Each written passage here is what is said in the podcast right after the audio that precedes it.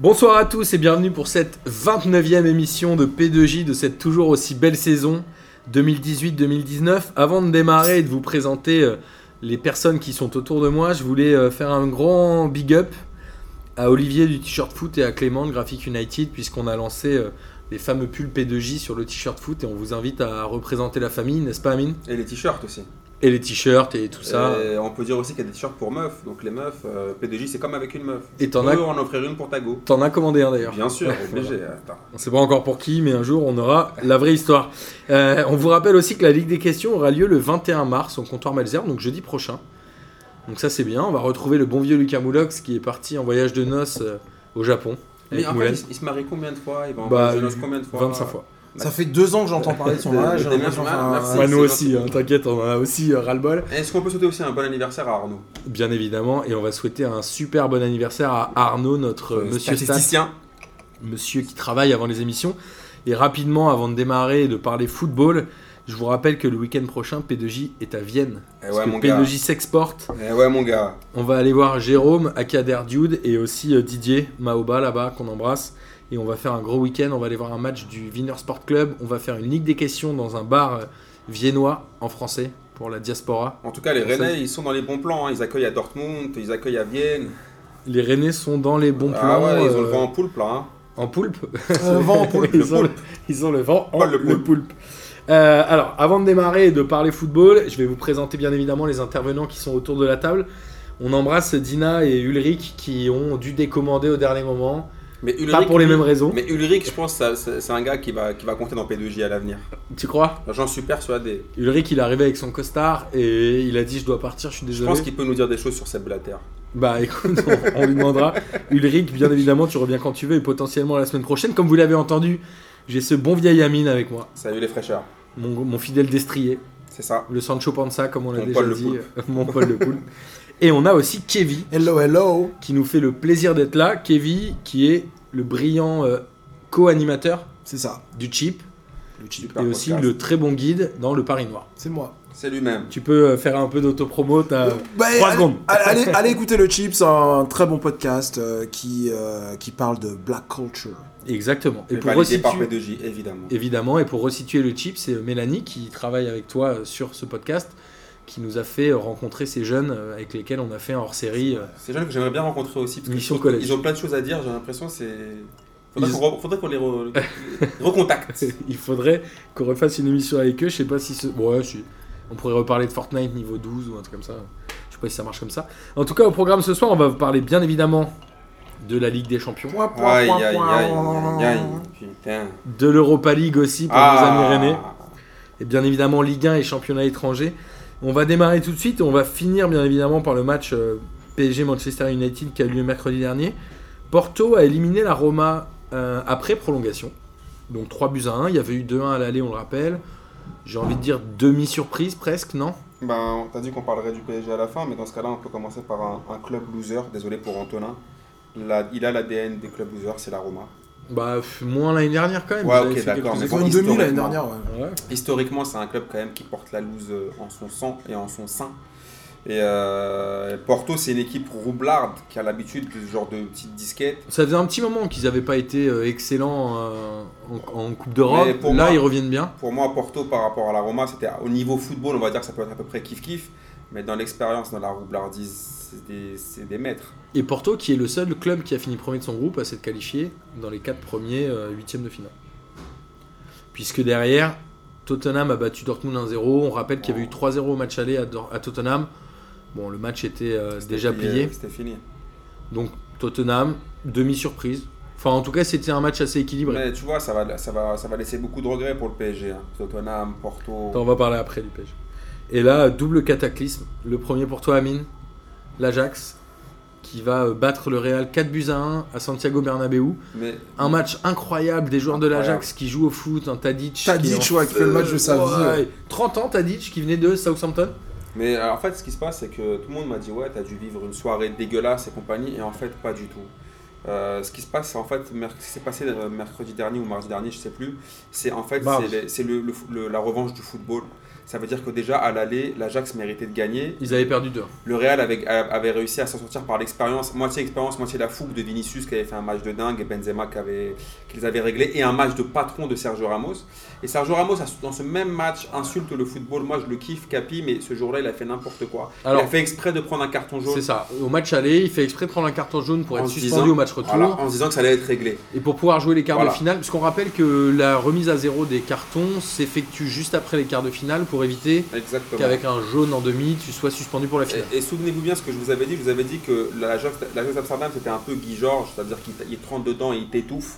Et, et C'est n'importe quoi, C'était la vérité, c'est-à-dire que et c'est ce qu'ils ont fait pareil au retour, ça veut dire que la réussite qu'ils n'ont pas eu à l'aller, ils l'ont eu au retour et c'est largement mérité. Ça veut dire que le football a gagné, c'est-à-dire que l'Ajax ils sont pas venus en flippant, ils sont venus en mode on s'en bat les steaks, on va jouer au Ils sont football. calculés. C'est-à-dire qu'on on s'expose au contre parce que le Real Madrid intelligent de l'année dernière aurait placé 2-3 contre et l'histoire aurait été réglée. Sauf Ils que font là- deux poteaux quand même en première mi-temps. Ouais, mais bon, ils font des poteaux, mais au bout d'un moment, la chance sourit aux audacieux, et l'audace, elle était du côté de l'Ajax. Ça me rappelait, il y avait tous leurs, tous leurs illustres anciens dans les, dans les tribunes, les, euh, les Sidorf et compagnie, et je pense qu'ils leur ont fait honneur, ils ont fait un match de ouf. Bah, Tadic, le cousin de Boris, il, te faisait roulette sur roulette, on aurait dit Ben Arfa dans un five. C'était un, un truc archi dégueulasse, et ils les ont, ils les ont tués salement, et ils ont l'autre, il met un but en lucarne. Et même- Tadic, c'est un but et deux passes décisives. Et après, il y a le fameux coup franc, j'ai oublié son nom, Non, du, mais du mec qui est sur le bord de la touche qui le met en pleine Voilà, lucarne, mais quoi. c'est- c'était un peu le match parfait pour eux, mais ils ont une génération qui me fait penser, tu vois, pour dire qu'ils avaient des similitudes avec l'ancienne, la, la gloire Celle de l'Ajax. 95. Ils ont un mec comme Ziyech qui fait la saison de sa vie, qui sur le premier but, Je juste suis pas ouf. si jeune que ça, Ziyech. hein, Il a 26 ou 27 ans, je crois. Non, je parle le- le- en général Ouais. de, de- non, mais même l'effectif. Tadic a 30 ans. Tu, tu euh, vois par exemple le combat que sont, euh, que sont livrés Modric et, euh, et De Jong. Franchement, c'était en mode octogone. Le niveau technique qu'il y avait au milieu. Modric était un peu le seul à- dans, sur ce match-là côté Real à pouvoir conserver le ballon. Et techniquement, il n'y avait rien à en. T'avais un- un peu l'impression que c'était un peu un passage de flambeau. Ouais, Modric s'est fait bouffer. ouais. C'est-à-dire que Modric était là, c'est-à-dire que techniquement, mais De Jong, ça a répondu du tac au tac. Et De enfin toute l'équipe de l'Ajax, ils ont largement mérité leur victoire. Et je trouve que ça reprendra à Florentino Pérez au bout d'un moment. On en, parlait tout à l'heure avec Kelly. Depuis 2013, tu recrutes pas, tu te fous de la gueule du monde, tu veux, tu veux euh, prendre de l'oseille. Tu veux prendre de l'oseille pour faire ton stade, tu es obnubilé par faire un stade à 900 millions d'euros. Et franchement, moi j'étais content pour montrer la double erreur de, Florentino Pérez qu'il a rattrapé ce soir. Ça veut dire que il a, la première erreur, c'était de laisser partir Ronaldo et de garder Bale. Il aurait dû faire l'inverse. Et la deuxième erreur, c'est de, vendre, de laisser partir Zizou. Il y avait qui qui voulait prendre Bale? Bah, Bale, c'était 100 millions pour Manchester United. Ouais, United, ils sont prêts à tous les ans, ils, ouais. sont Ouais. prêts à le prendre. Ouais. Au bout d'un moment, Zidane avait, Zidane avait déjà prévu, Florentino, il lui avait dit on vend Bale et on garde Ronaldo. Il a fait l'inverse. Zidane est parti. Et maintenant, pour éteindre l'incendie, il rappelle Zizou. Mais pour moi, Ronaldo était parti pour 120 millions. 100 je crois, millions, là. 100 millions, 100 millions, pareil. 100 millions, ils l'ont vendu comme s'ils avaient vendu Marvin Martin. Tu vois ce que je veux dire? Ouais. Ils l'ont pas respecté, le mec il leur a rapporté. On n'est pas à Non, ou un poster là. Non mais non mais ce que je veux dire c'est qu'au bout d'un moment tu respectes pas un gars. Le Real Madrid ne respecte jamais son histoire. Il laisse, il, vend, il, il dégage Raoul comme si c'était la dernière des merdes. Il vend Casillas comme si c'était la dernière des merdes. Il, il vend Cristiano Ronaldo comme si c'était Marvin Martin. Le mec t'a ramené 4 ligues des champions avait un mental, un mental d'acier et tu le laisses partir. Il y a même pas eu d'adieu digne de ce nom. Ah, ils ont laissé partir Julien Tu Faubert. vois ce que je veux dire Julien Faubert est parti dans des conditions étranges. Tu vois ce que je veux dire Et au bout d'un Il a moment, pas eu un jubilé, il aura un jubilé au moment Ronaldo Real. Mais tu vois ça que je Ouais. t'expliquer. Parce que je sais que les mecs à Manchester, par exemple, tu fais, je sais pas, 9-10 saisons, t'as droit à ton jubilé. Non, mais tu le mec, il, aurait- il- recette, il aurait ouais. eu le droit à tout. Tu vois ce que je veux dire Il a gagné 4 Ligues des Champions. C'est incroyable dans ce club-là. Et au bout d'un moment, ils ont insulté l'histoire. Et c'était bien fait pour notre gueule. L'Ajax a largement mérité. Il n'y a pas eu de vol. Le football a gagné. Donc moi, je trouve que pour, sur ce match-là, j'étais largement content. Le- là, le football a gagné. Sur, et, et le, le- le Real Madrid n'a pas respecté ni ses supporters, ni, euh, les, les joueurs qui font leur histoire. Et au bout d'un moment, il faut qu'ils retiennent ces leçons-là. Le Non, Real ce qui est Madrid assez re- incroyable finalement quand tu regardes les premiers huitièmes de finale qui ont donné euh, les qualifications en quart, c'est qu'on a quasiment que des clubs qu'on n'attendait pas à ce niveau-là. Porto contre la Roma, on pensait que la Roma allait passer. Tottenham contre Dortmund, on pensait que ce serait Dortmund. Le Real, on pensait que ce serait qui éliminerait l'Ajax. Et le PSG. Alors, moi, moi, je voudrais dire que, à Tu n'as part. pas envie de rentrer dans le Ah, débat PSG Manchester à maintenant part, à part Tottenham, euh, les clubs qui se qualifient, c'est les clubs qui ont le plus de palmarès dans la Ligue des Champions par rapport à leur adversaire. Euh, donc Sauf Dortmund, Real. Dortmund, oui, oui, mais ce que je veux Non, dire, c'est que, que l'Ajax, c'est pas un puceau, quoi. C'est un, grand club, c'est un grand club européen qui a un palmarès, euh, Ça faisait une école. n'avaient pas fait une. Ça faisait longtemps qu'ils n'étaient pas performance. arri- arrivés à ce niveau-là, mais je sais pas dans quelle mesure cette espèce de, de, de truc. euh, évidemment, c'est la discussion qu'on aura autour du PSG, mais même euh, sur la Ligue des Champions en général, il n'y a jamais, quasiment jamais, euh, euh, depuis que je suis le foot, de club qui gagne pour la première fois. La, la dernière fois que c'est arrivé, c'est Chelsea.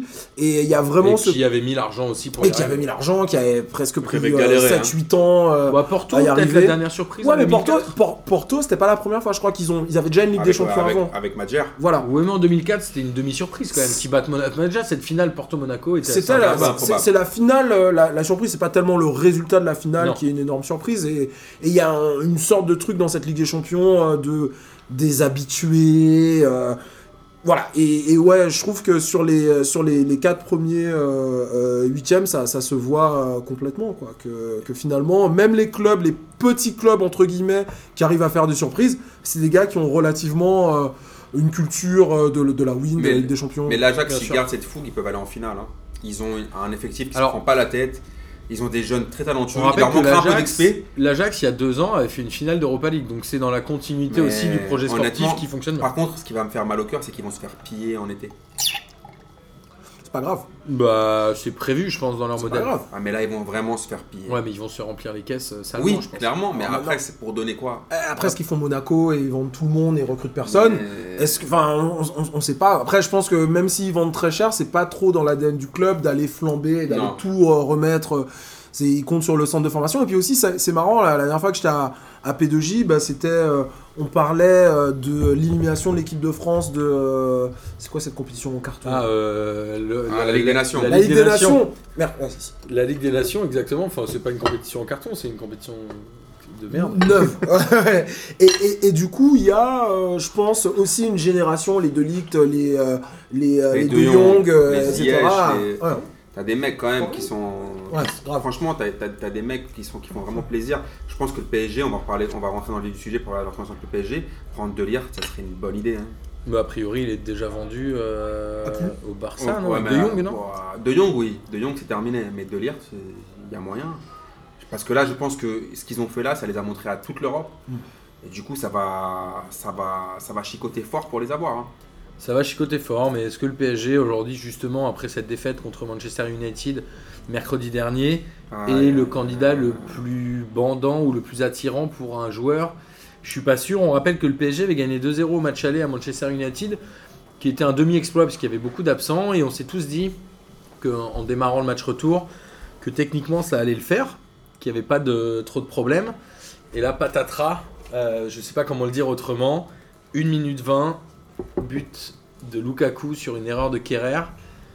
Et le match finit à 3 buts à 1. On va rappeler rapidement le scénario. Le PSG qui égalise au bout de 20 minutes, je crois, 20-25 Ouais, assez minutes. rapidement et c'est mérité, c'est logique. C'est mérité. Une belle passe d'Mbappé pour Juan Bernat qui a peut-être été le meilleur parisien. Juste avant la mi-temps, notre ami Bouffon fait une boulette. Une Et boulette. à la, Amine, on t'attend. hein. à la Il y 80 a une semaine, tu nous racontais que Buffon. Enfin, Ouais. bref, je te laisse finir, mais Ouais, que. Buffon, c'est fini. Et à la euh, pas que Buffon, c'est 89, mieux qu'Aroui. 89e minute, main de Kimpembe euh, à la frontière de la surface qui donne penalty. Et but de Marcus Rashford. Qu'est-ce que vous avez pensé de ce match, messieurs Kevin, tu vas commencer. Ouais, Kevin va Non, commencer. ouais, non, Amine. Ah, bon, ok. Euh, alors, je vous explique le, le- je vous explique le truc. En fait, euh, ce match-là, je pense que pour le PSG, je me suis en fait remémoré. Alors, je sais pas, moi, je suis pas le data groom ou, ou Arnaud, donc euh, pardonnez-moi pour mes erreurs, mais il me semble qu'à un moment, à, à l'ancienne de mes premiers souvenirs de gosse, il y avait un PSG Bayern, où le Paris a pris 5-1. Mon autre souvenir de gosse, c'est que, le, c'est que- le PSG se fait taper par le Maccabi Haïfa. Et la Juve aussi. Nicolas Wedek aussi aime ça. Maccabi Haïfa. Ensuite, je me souviens dans mes souvenirs plus proches d'un 4-3 de la Corogne, alors que le PSG menait 3-0. Ensuite, je me souviens d'un- PSG qui joue contre Sagaï Semak, il, en met- il perd 3-0. Ensuite, je me souviens d'une remontada. Il y a aussi eu un PSG Juve en Super Coupe d'Europe. Voilà. Vous avez fini à 6-1-3-1, je Voilà. crois, dans les deux Ensuite, matchs. je me souviens d'une remontada complètement incroyable. Et puis arrive ce match. Et quand je regardais ce match, plus le temps passait, moi je voulais pas y croire et mon frère était convaincu pendant toute la seconde mi-temps que Paris allait sortir. Alors je me dis une chose, il y a deux choses que pour moi, c'est que d'un côté, le PSG c'est soit Harry Potter, soit Mesmer, le, le mec qui fait de l'hypnose là, mais il faut faire un truc pour ce, pour ce, pour ce club. Parce qu'au bout d'un moment, euh, quand tu regardes ce qui se passe, tout à l'heure, Kevin me disait Ouais, on t'attend sur Buffon. Mais exactement, il a raison. Un mec comme Buffon, c'est le symbole de ça. Buffon, tu vas le chercher parce que c'est l'expérience, c'est la classe, c'est la sérénité. C'est le mec qui va te faire passer au club un plus. Tu vas typiquement le chercher pour ce genre de match. Pour ce genre de match. Et clairement, le mec se chie dessus sur ce match-là. Mais par contre, là où je te dis qu'il y, a- il y a il y a un truc d'abord du surnaturel, et après on verra ce qui, a, ce qui tend du rationnel. Surnatur- Surnaturel, pour moi, c'est vraiment le. Surnaturel hein. by off, Ouais. c'est-à-dire que tu regardes ce qui se passe, c'est quand même, c'est quand même proche ici Harry Potter, c'est que comment le PSG a fait pour perdre ce match-là avec Manchester à 4 tirs cadrés. Le Ils PSG ont- aussi. ils ont un mec qui a 17 ans, qui a eu besoin d'un- d'une autorisation de ses parents le jour du match pour quitter l'Angleterre. Ils ont un mec, ce même mec-là, qui n'avait pas de flocage sur son maillot, que Manchester est parti le jour même, dans l'après-midi, à la boutique du parc aux Champs-Élysées, lui floquer son numéro 54, il me semble que c'est Greenwood, et ce mec a même l'empreinte du, du flocage PSG, parce qu'ils nous ont mis un flocage PSG. Et ce mec-là, à la fin du match, ils te font rentrer un mec qui ressemble qui a la coupe de Diana Ross. C'est On dirait un mec tu vois ce que je veux dire, qui est en vacances à la Barbade et qu'il a trop d'humidité et ses, cheveux. Et Paris Saint-Germain perd contre ça. Au bout d'un moment, ça c'est du l'ordre de, de- de l'irrationnel. Je suis désolé, la remontada, le match contre le Bayern, le, le match contre la Corogne, c'est malheureusement dans les gènes du PSG. Alors ça veut dire quoi? Ça veut dire qu'au bout d'un moment, je pense qu'il faut leur. euh, Je te dis, il faut, il faut convoquer Mesmer, euh, j'en sais rien, moi, euh, Harry Potter, un truc. Il y a Nick Noah, mais il y a un truc dans les têtes. Comment Buffon, qui n'a pas vécu de remontada, qui n'a pas vécu la couronne, qui n'est pas là-dedans, Guerrero non plus Kerrer non plus, personne, Mbappé, qui, ce que tu veux, comment ça se fait que ces mecs-là, Mbappé quand même? Tout le monde me tapait. Qu'est-ce que je vous avais dit lors du match aller? Je vous avais dit, Mbappé, s'il met la, la, la- la balle du 3-0, c'est terminé. Tout le monde m'a dit, ouais, t'es trop dur avec Mbappé, trop dur avec Mbappé. C'est pas que je n'aime pas ce joueur. Tout le monde va s'accorder à dire que c'est un génie. Mais malheureusement, je vous ai dit contre Lyon, il a 10 occasions, donc il peut en mettre 3. J'ai dit, mais en Ligue des Champions, c'est 1. En Ligue des Champions, il en a eu une. La dernière fois, il l'a raté. Là, il a la 82e. Et là, il la, il la rate aussi. Ça, c'est, tu vois, tout ce qui est de l'ordre de l'irrationnel. Et les médias français aussi ont joué un rôle. Toute la journée, on leur parlait de remontada et les joueurs, tout- depuis des semaines. Et les joueurs parisiens sont. Alors on va pris recentrer euh, juste le débat et on- je vais avoir l'avis de Kevin. Je crois que ça se rapproche un peu du scénario contre Barcelone puisque Kerrer fait une bourde au bout d'une minute 20. Je pense qu'à Barcelone c'est au bout de 2 minutes et Oui, quelques c'est rapide. qu'il y a un premier but. Et moi-même dans le bar, quand on a vu ce but-là, on s'est regardé avec Lucas et Philippe et on s'est dit genre, ok, ça ressemble tellement au truc. Et même nous, on s'est mis à croire à la remontada de Manchester. Donc quand tu parles d'un truc qui est dans l'ADN du PSG, Voilà. même si les joueurs qui sont fautifs, alors j'ai pas forcément envie de parler de joueurs fautifs quand je pense à Kerrer et Buffon, c'est une espèce de conjoncture, un truc qui fait que bah c'est un match irrationnel, c'est comme ça, ils ratent et ça donne des buts. Mais globalement, il y avait ce côté où au bout d'une minute 20. Mais t'as pensé à la, à la Corogne ou pas, tout ça Est-ce que Bien tu sûr. as pensé à la, à la remontada Non, Directement, ça t'a replongé dans l'histoire du PSG. Mais oui, mais déjà au moment de la remontada, on s'était dit, c'est tellement le PSG. Et en vrai, moi ce qui m'a un peu choqué, à part le manque de caractère de cette équipe-là, et ça fait un petit moment qu'on le dit, alors le débat, est-ce que c'est parce qu'il n'y a pas de confrontation euh, forte en Ligue 1 Moi j'y crois pas, on en parlait avec Kevin euh, avant l'émission, je crois pas. Mais il y a un moment où j'ai trouvé qu'il y avait une défaillance des cadres, non pas dans le jeu, mais en tout cas dans l'attitude et dans le fait de galvaniser Ouais, là, là, tu rentres dans le rationnel. Et je vais laisser parler Kevin. Après, moi, je, je- je parlerai du- de moi ce que je pense dans le rationnel. C'est quoi la question? Bah il n'y a pas vraiment de question. Non, la question, c'est, plutôt ton plaisir. impression sur ce match-là. Et à ton avis, qu'est-ce qui, explique le, le- que Je une pense- équipe pense- aussi faible de Manchester perde face à une équipe Je- aussi forte de Paris? Je pense qu'il y a un problème d'humilité. Je pense que ce que je disais tout à l'heure sur les clubs qui passent, les surprises, les clubs expérimentés, etc. C'est-à-dire que dans 20 ans, quand tu regardes euh, euh, le PSG dans les années 2010 et leurs échecs en Ligue des Champions, finalement ils sont éliminés euh, par Chelsea, par le Barça, Ah oui, par le Real, la 2-1 par de Manchester. Exactement, 2-0. 2-0 de, oui, de il y a Pavard. vraiment match. ouais, Et- et- et- mais quand même et- gagné 3-1. hein. Et en, en fait, en soi, c'est-à-dire que quand tu regardes ça avec un peu de recul, c'est pas scandaleux, il n'y a pas de honte à sortir sur le papier, je veux dire, contre le Barça en 2017 ou contre le Real qui vient de gagner deux Ligues des Champions et qui va gagner sa troisième scénario Ligue qui des est Champions. ignoble, mais globalement, Le quand scénar- tu tires le Barça en 8 tu te dis que tu vas être Mais Bah, mais c'est pas dur. 6-1. Mais- quand t'as gagné non, mais 4-0 c'est à l'année. C'est le scénario qui est dur, mais ce que je veux dire, c'est que quand le tirage au sort Ah oui, d'accord, tu oui. te Tu dis le Barça sort contre le, le PSG sort contre le Barça, c'est Oui, pas là, la fin du monde. Le. PSG sort contre le, le Real, c'est pas la fin du monde. Là, pour moi, où c'est vraiment différent, c'est que le PSG tape à longueur de semaine des équipes qui sont à peu près du niveau de ce Manchester qui, euh, qui, qui, qui s'est présenté. Donc là, il n'y a, rien de très original à dire. Mais ce que je veux dire, c'est que quelles sont les attentes qu'on a du PSG Chaque début de saison, on dit ouais, cette année, euh, le PSG, euh, ils vont la gagner, euh, ils peuvent aller loin, etc. Peut-être qu'il faut être un peu modeste se rappeler qu'on est un club français du championnat de France et que c'est pas si automatique que ça pour les clubs français de se qualifier pour les quarts, demi et finale et de gagner avec des champions. Ça arrivait une fois en 60 ans d'histoire de, de Coupe d'Europe. Et donc d'arriver en se disant, bon ben en fait, juste parce que on a un bon effectif, on va euh, taper Manchester euh, sans prendre en compte le fait que euh, bah, c'est une équipe qui, même si elle est super diminuée, a d'autres traditions, d'autres cadres. Euh, euh, Ole Gunnar Solskjaer qui a lui-même gagné la Ligue des Champions, qui, euh, qui a regalvanisé les mecs. Il faut aussi être, euh, faire preuve d'un petit peu euh, de, de modestie sur euh, le PSG aurait dû se qualifier, le PSG était euh, qualifié d'avant. Je suis pas si sûr que. Je te rejoins pas. Juste un dernier truc. En fait, c'est l'effectif du moment quand le tirage au sort tombe, tout le monde dit c'est une bonne nouvelle pour le PSG. Oui. Les semaines passent, Mourinho est viré, Ça gagne. euh, ça va gagne.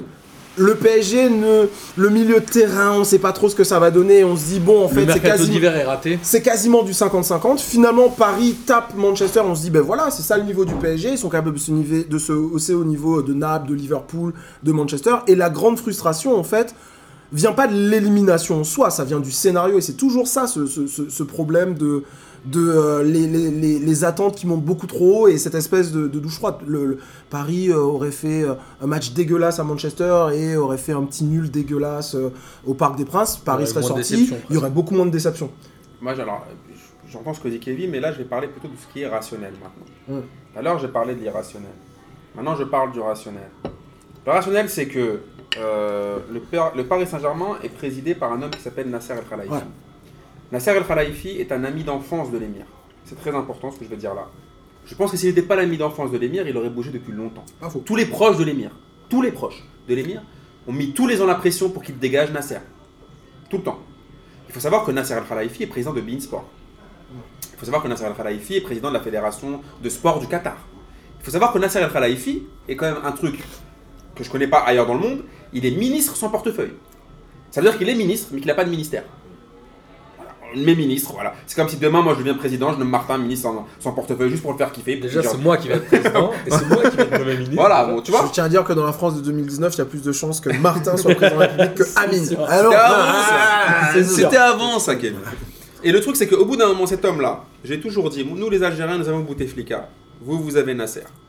Bouteflika aujourd'hui a annoncé le retrait de sa candidature. C'est vrai? Bien sûr, il a annoncé, la rue l'a fait plier. Les ultras du PSG et le peuple parisien doivent faire plier Nasser. Nasser, au bout d'un moment, sa, sa gestion paternaliste, avec les anciens cadres du club, la gestion du cas Aurier, Rabiot aujourd'hui qui, crache sur le PSG en allant en boîte de nuit et en likant les, les posts de Patrice Evra. Mais ça, à la rigueur, il a raison d'aller en. Enfin, on Non, c'est pas ça. Je parle pas de ça. Je parle pas- je parle- écarté. Je parle pas du truc de Rabiot, je parle de Nasser. Il a laissé pourrir la situation. Nasser fait des mauvais choix depuis des années. Il prend un Théo Henrique qui pourrait être un bon, un bon choix et tu ne le laisses pas diriger. Il y avait Kluivert avant. Tu, le, bah, tu vois, tu prends un Théo Henrique et tu lui dis mais en fait tu ne feras rien. Dans ce cas-là, pourquoi tu prends un Théo Henrique? Au bout d'un moment, le PSG doit mettre fin à Nasser. Nasser, on peut le garder comme ambassadeur. Pour, euh, il fait son brushing, il va, bou- il va bouffer les Ferrero Rocher aux soirées de l'ambassadeur. Il laisse un autre mec travailler. Au bout d'un moment, ces mecs-là, parce que là, on va me taper aussi sur l'entraîneur. Pour moi, Tuchel, je vois pas ce qu'on peut lui reprocher concrètement à Tuchel. Mais par contre, le mercato raté, c'est le Paris Saint-Germain. Tu prends un mec comme Paredes, on rentre encore dans, dans le, dans le rationnel. Tu prends un mec comme Paredes au milieu Qui s'épile les sourcils. et le, qui s'épile les sourcils à la Daniel Alves et le mec ne joue pas ce match-là. Comme la Sana Diarra. Il ça sert à quoi Comme alors la Sana Diarra il y a un an. rentré. Oui, il est rentré. Mais au bout d'un moment, tu prends un mec au milieu pour pas le faire jouer en Ligue des Champions. Pourquoi t'es parti le chercher alors Mais ça, c'est Tourelle, c'est pas Nasser. en Non, mais attends, au bout d'un moment, tu, tu- tu- au bout d'un moment, il y a, il y a la, la politique sportive du PSG. Tu vas, tu, en- tu prends des mecs comme Kerrer qui étaient des plans C, des Z. Au bout d'un moment, il faut avoir une vraie politique et avoir un vrai président. Et tu gardes Nasser en, en- en- en ambassadeur. Mais le PSG aujourd'hui, au bout d'un moment, comment c'est géré depuis des années Ils peuvent la jouer 20 fois, qu'ils la gagneront pas. Tu vois ce que je veux dire? Est-ce que tu te souviens du- d'une époque euh, où il y avait Leonardo au PSG et euh, le PSG avait pas les résultats escomptés euh, en championnat et il avait dit un truc qui avait vexé mais tous les médias français. Il avait dit on a une équipe pour jouer avec des champions, peut-être pas une équipe pour jouer le, Oui. le championnat. Peut-être qu'il devrait euh, changer, tu vois, de, de, d'angle d'approche et faire non en fait nous on a une équipe taillée pour la France et on s'en bat les couilles de la Coupe d'Europe. Peut-être que c'est tu- euh, c'est l'attitude à avoir. Parce qu'aussi avoir un truc, encore aussi un truc dans, dans l'ordre de l'irrationnel, t'as Neymar, tu le prends, tu mets 220 millions, qui est un très bon choix. Mais pendant 6 mois de l'année, le mec se fait tenir euh, le pied par un gars qui lui met un petit coup de lampe. Euh, Ça, personne n'y est pour Oui, rien. mais ça veut dire que quand même, c'est-à-dire que deux fois de suite, que je dis dans l'ordre de là, je parle de l'irrationnel encore une fois. Ouais. Ça fait deux fois que tu prends un mec pour te faire passer un cap en Ligue des Il Champions. n'est pas là. Et ce gars-là, les deux fois, n'est pas là. Alors- Et il se blesse au même endroit, au même moment de la saison. C'est tellement de poids, c'est tellement le PSG, mais qu'il faut changer tout le logiciel, je pense. Alors je suis assez d'accord. Moi, je- on a souvent euh, discuté euh, avec les mecs de P2J et je reste persuadé que dans une société quelle qu'elle soit, et ça vaut aussi pour un club de foot, toute la mentalité et tout ça est très descendant. C'est-à-dire qu'on parlait des joueurs. Oui, les joueurs, il y a des joueurs qui sont fautifs, certes. Moi, j'ai pas vu les cadres type Thiago Silva, etc., aller remotiver les troupes, etc. C'est un peu Mbappé qui dit on se calme, on se calme après premier but au bout d'une minute. Mais globalement, les Alves, les Thiago Silva, les Verratti, je les ai pas vus galvaniser l'équipe. Ils ont fait un bon match quand même, eux, un. ils font un bon match personnellement, eux, mais ça suffit personnel. pas. Mais ça ne suffit plus. il n'y a fait. pas de dépassement de fonction. Ça ne suffit plus. Il n'y a pas de dépassement de fonction. Tu remontes d'un cran, il y a Tourelle. Je pense qu'il fait 2-3 erreurs. Areola versus Buffon, je suis pas sûr. Tu peux pas dire ça quand même. Tu le dis après le match, ça. Non, je suis pas certain. Et après, tu remontes d'un cran, et en effet, il n'y a pas cette niaque euh, qu'on peut trouver dans d'autres clubs ou cette force d'y croire dans la direction du Type PSG. l'Atletico? C'est que le. Ouais, non, mais c'est ça, mais ce que je veux dire, c'est que le PSG a une tendance à se poser un peu en victime, et ça vient souvent de la direction là-haut, se dire. C'est la seule excuse, gros. Il n'y a pas de truc euh, en Ligue 1, il n'y a pas de, de- de machin, le, le VAR, le etc., etc. Et en fait, je pense que ce club-là n'est pas dirigé un peu en guerrier par le haut. Oui, c'est ce que je te Alors, je dis. ne veux pas faire du camboiré, mais ce que je veux dire, c'est qu'il y a un côté trop suffisant en haut qui fait que ça ne peut pas être en bas au niveau des joueurs. Non, mais ça. Et j'ai trouvé que cette équipe manquait cruellement de solidarité. Non, mais regarde, moi, je, suis- je en tout viens, cas sur ce match-là. je viens sou- souvent ici à P2J Ah bon? Et on critique souvent un mec comme Sergio Ramos. Oui, il casse. Ouais, c'est un bâtard, il prend des cartons rouges et tout. Moi, je milite pas. Je sais que je sais que Gis va hurler. Moi, je milite pas pour, pour que le Paris Saint-Germain, ça, ça, ça devienne des, des mecs qui, qui- qui font de, de- de- de- de- du MMA. Mais malheureusement, il Mais au, bout, mais au bout d'un moment, tu es obligé d'avoir des bad boys dans cette équipe-là. Et dans cette équipe-là, tu n'en as pas, tu n'en as jamais. Le dernier, c'était c'était Thiago Motta qui était sur, tu vois, sur, Sur le déclin. sur le déclin. Au bout d'un moment, le PSG, ils ont, là, ils n'ont pas un déficit de talent, ils ont un déficit de caractère. Tu vois ce que je veux Alors, dire? juste un truc, euh, pour, pour revenir à cette fameuse euh, descendance de la mentalité, moi je vais dire un truc, quand je vois que dans le club reste encore des Maxwell et des Thiago Motta, j'ai rien contre ces deux joueurs-là, mais pour moi ils ne symbolisent pas l'histoire du PSG. Tu verrais qui, toi Globalement, je sais pas. Tu mais- voudrais les anciens, quoi, les Bah, en Roches, fait, les quand Ginola. on donne des places à des Maxwell et des Thiago Motta, ça fait plus, c'est les caïds qui ont demandé une place et on leur a dit oui, que on respecte. enfin, Maxwell, c'est un très bon joueur, il a un super palmarès, mais globalement, il a pas joué énorme pendant les 4 ou 5 années auxquelles. Oh, il a joué quand même. Il a joué, c'est Il a surtout joué, pour moi, mais il a pas été pas dans son cadre. prime. Il a pas Ouais. été dans son prime, il Pas est du tout. après son prime. Thiago Mais- Motta, pour moi, c'est pareil. Thiago Motta, tu sais que je le porte pas forcément dans mon cœur. Et en fait, je me dis, donner Oui, la place ça, à ces gens-là. Oui, mais c'est ce que je te dis. C'est-à-dire que l'histoire du PSG n'est pas forcément respectée au-dessus. Et qu'il y a un moment où on n'est pas sur le concret, on n'est pas sur la gagne, on n'est pas sur l'instant. Et on est plutôt sur. En fait, j'ai l'impression de voir les Harlem Globetrotters. Oui, mais on dit on c'est- fait venir Mota à 35 ans, à 38 il arrête et il devient entraîneur Mais des ça, jeunes. c'est parce Ça que n'a je pas un truc. Le Qatar, ils ont fait une erreur fondamentale. Le Qatar, ils ont cru que le PSG, c'était une- c'était un, un business comme les autres. Ailleurs, quand ils font autre chose du business, ils mettent de l'argent et ça marche. Tu fais ça dans l'industrie du luxe, ça marche. Tu fais ça pour acheter d'autres boîtes, ça marche. Le PSG, ça- un club de foot, ce n'est pas un une société comme les autres. C'est pas un truc Il y a rationnel, des codes, il y a des règles. Mm. Ça, correspond, ça correspond. Tous ceux qui ont voulu faire ça en mode business, qui ont voulu le calquer en mode foot, ça ne marche pas. La gestion de Nasser à la Au papa, si c'est ça business, ne c'est fonctionne c'est très pas. froid et a- ça peut a- marcher. Là, ça- c'est c'est Il y a- au bout, au bout d'un moment, Amine. je te dis, il faut, il faut que, au bout d'un moment, il faut que, moi, je suis pas contre justement faire revenir des, des anciens pour euh, des, des anciens du, du PSG à l'ancienne, mais je suis surtout de faire venir des mecs compétents. C'est Amine, ça. Tout le, à l'heure, tu co- disais- le, co- le copinage au bout d'un moment. tout, tout à l'heure, tu disais que euh, avant qu'on commence l'émission, on disait que Nasser fait pas peur et que le PSG est pas, est pas respecté par l'arbitrage. Est-ce que tu as c'est quelque chose à dire sur euh, peut-être que je vais trop vite en besogne Non, Est-ce que tu as quelque chose à dire sur, sur l'arbitrage du, du PSG en Coupe d'Europe?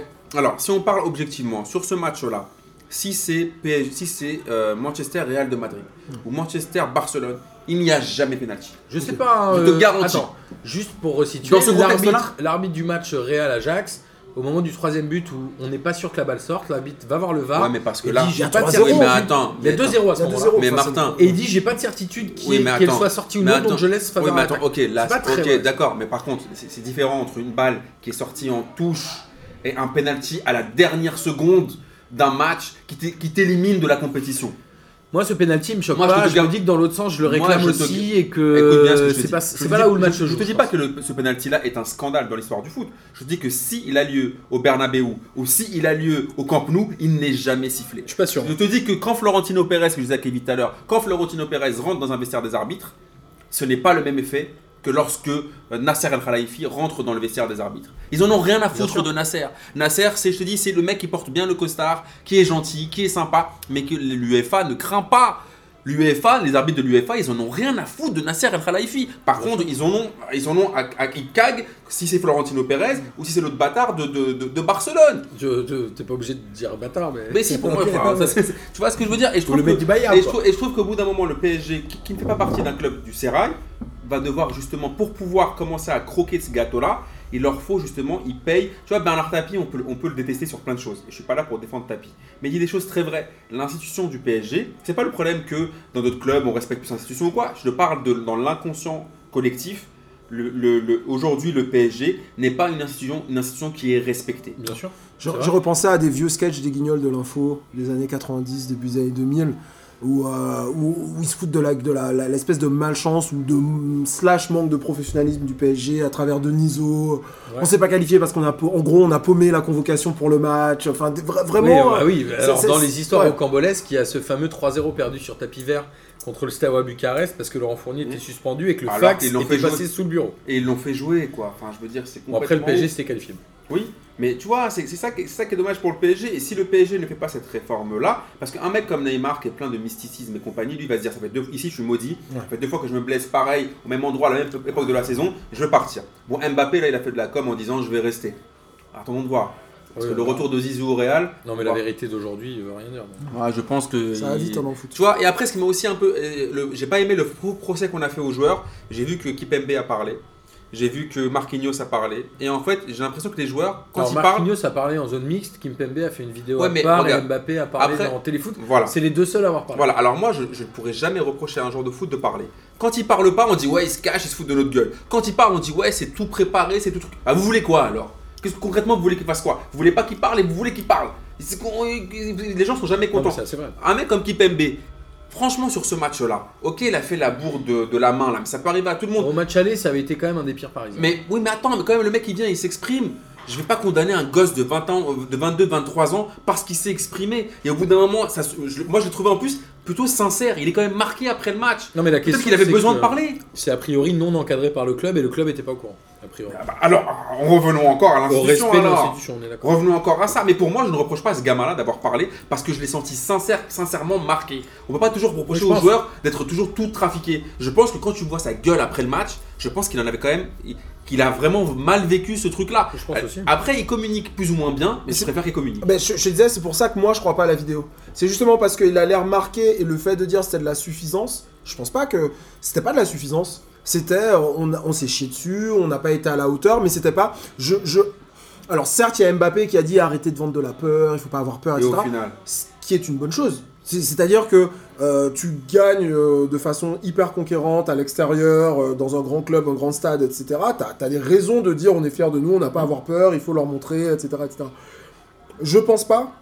C'est pas une question d'arrogance, ils ont pas pris le match à la légère, je pense que c'est vraiment euh, les mecs qui ont pas réussi, ils se sont fait caca dessus et, Ouais, je pense. et- et- et c'est tout. Et c'est très difficile à dire. C'est-à-dire que t'es un bonhomme, tu peux pas arriver à- en disant, ben en fait, euh, lorsqu'on a pris euh, le deuxième but, on n'a plus rien fait, on s'est chié dessus. Non mais moi, puis, c'était- moi en fait je, je réagissais même pas au fond Ouais. des propos, sur le fond des propos.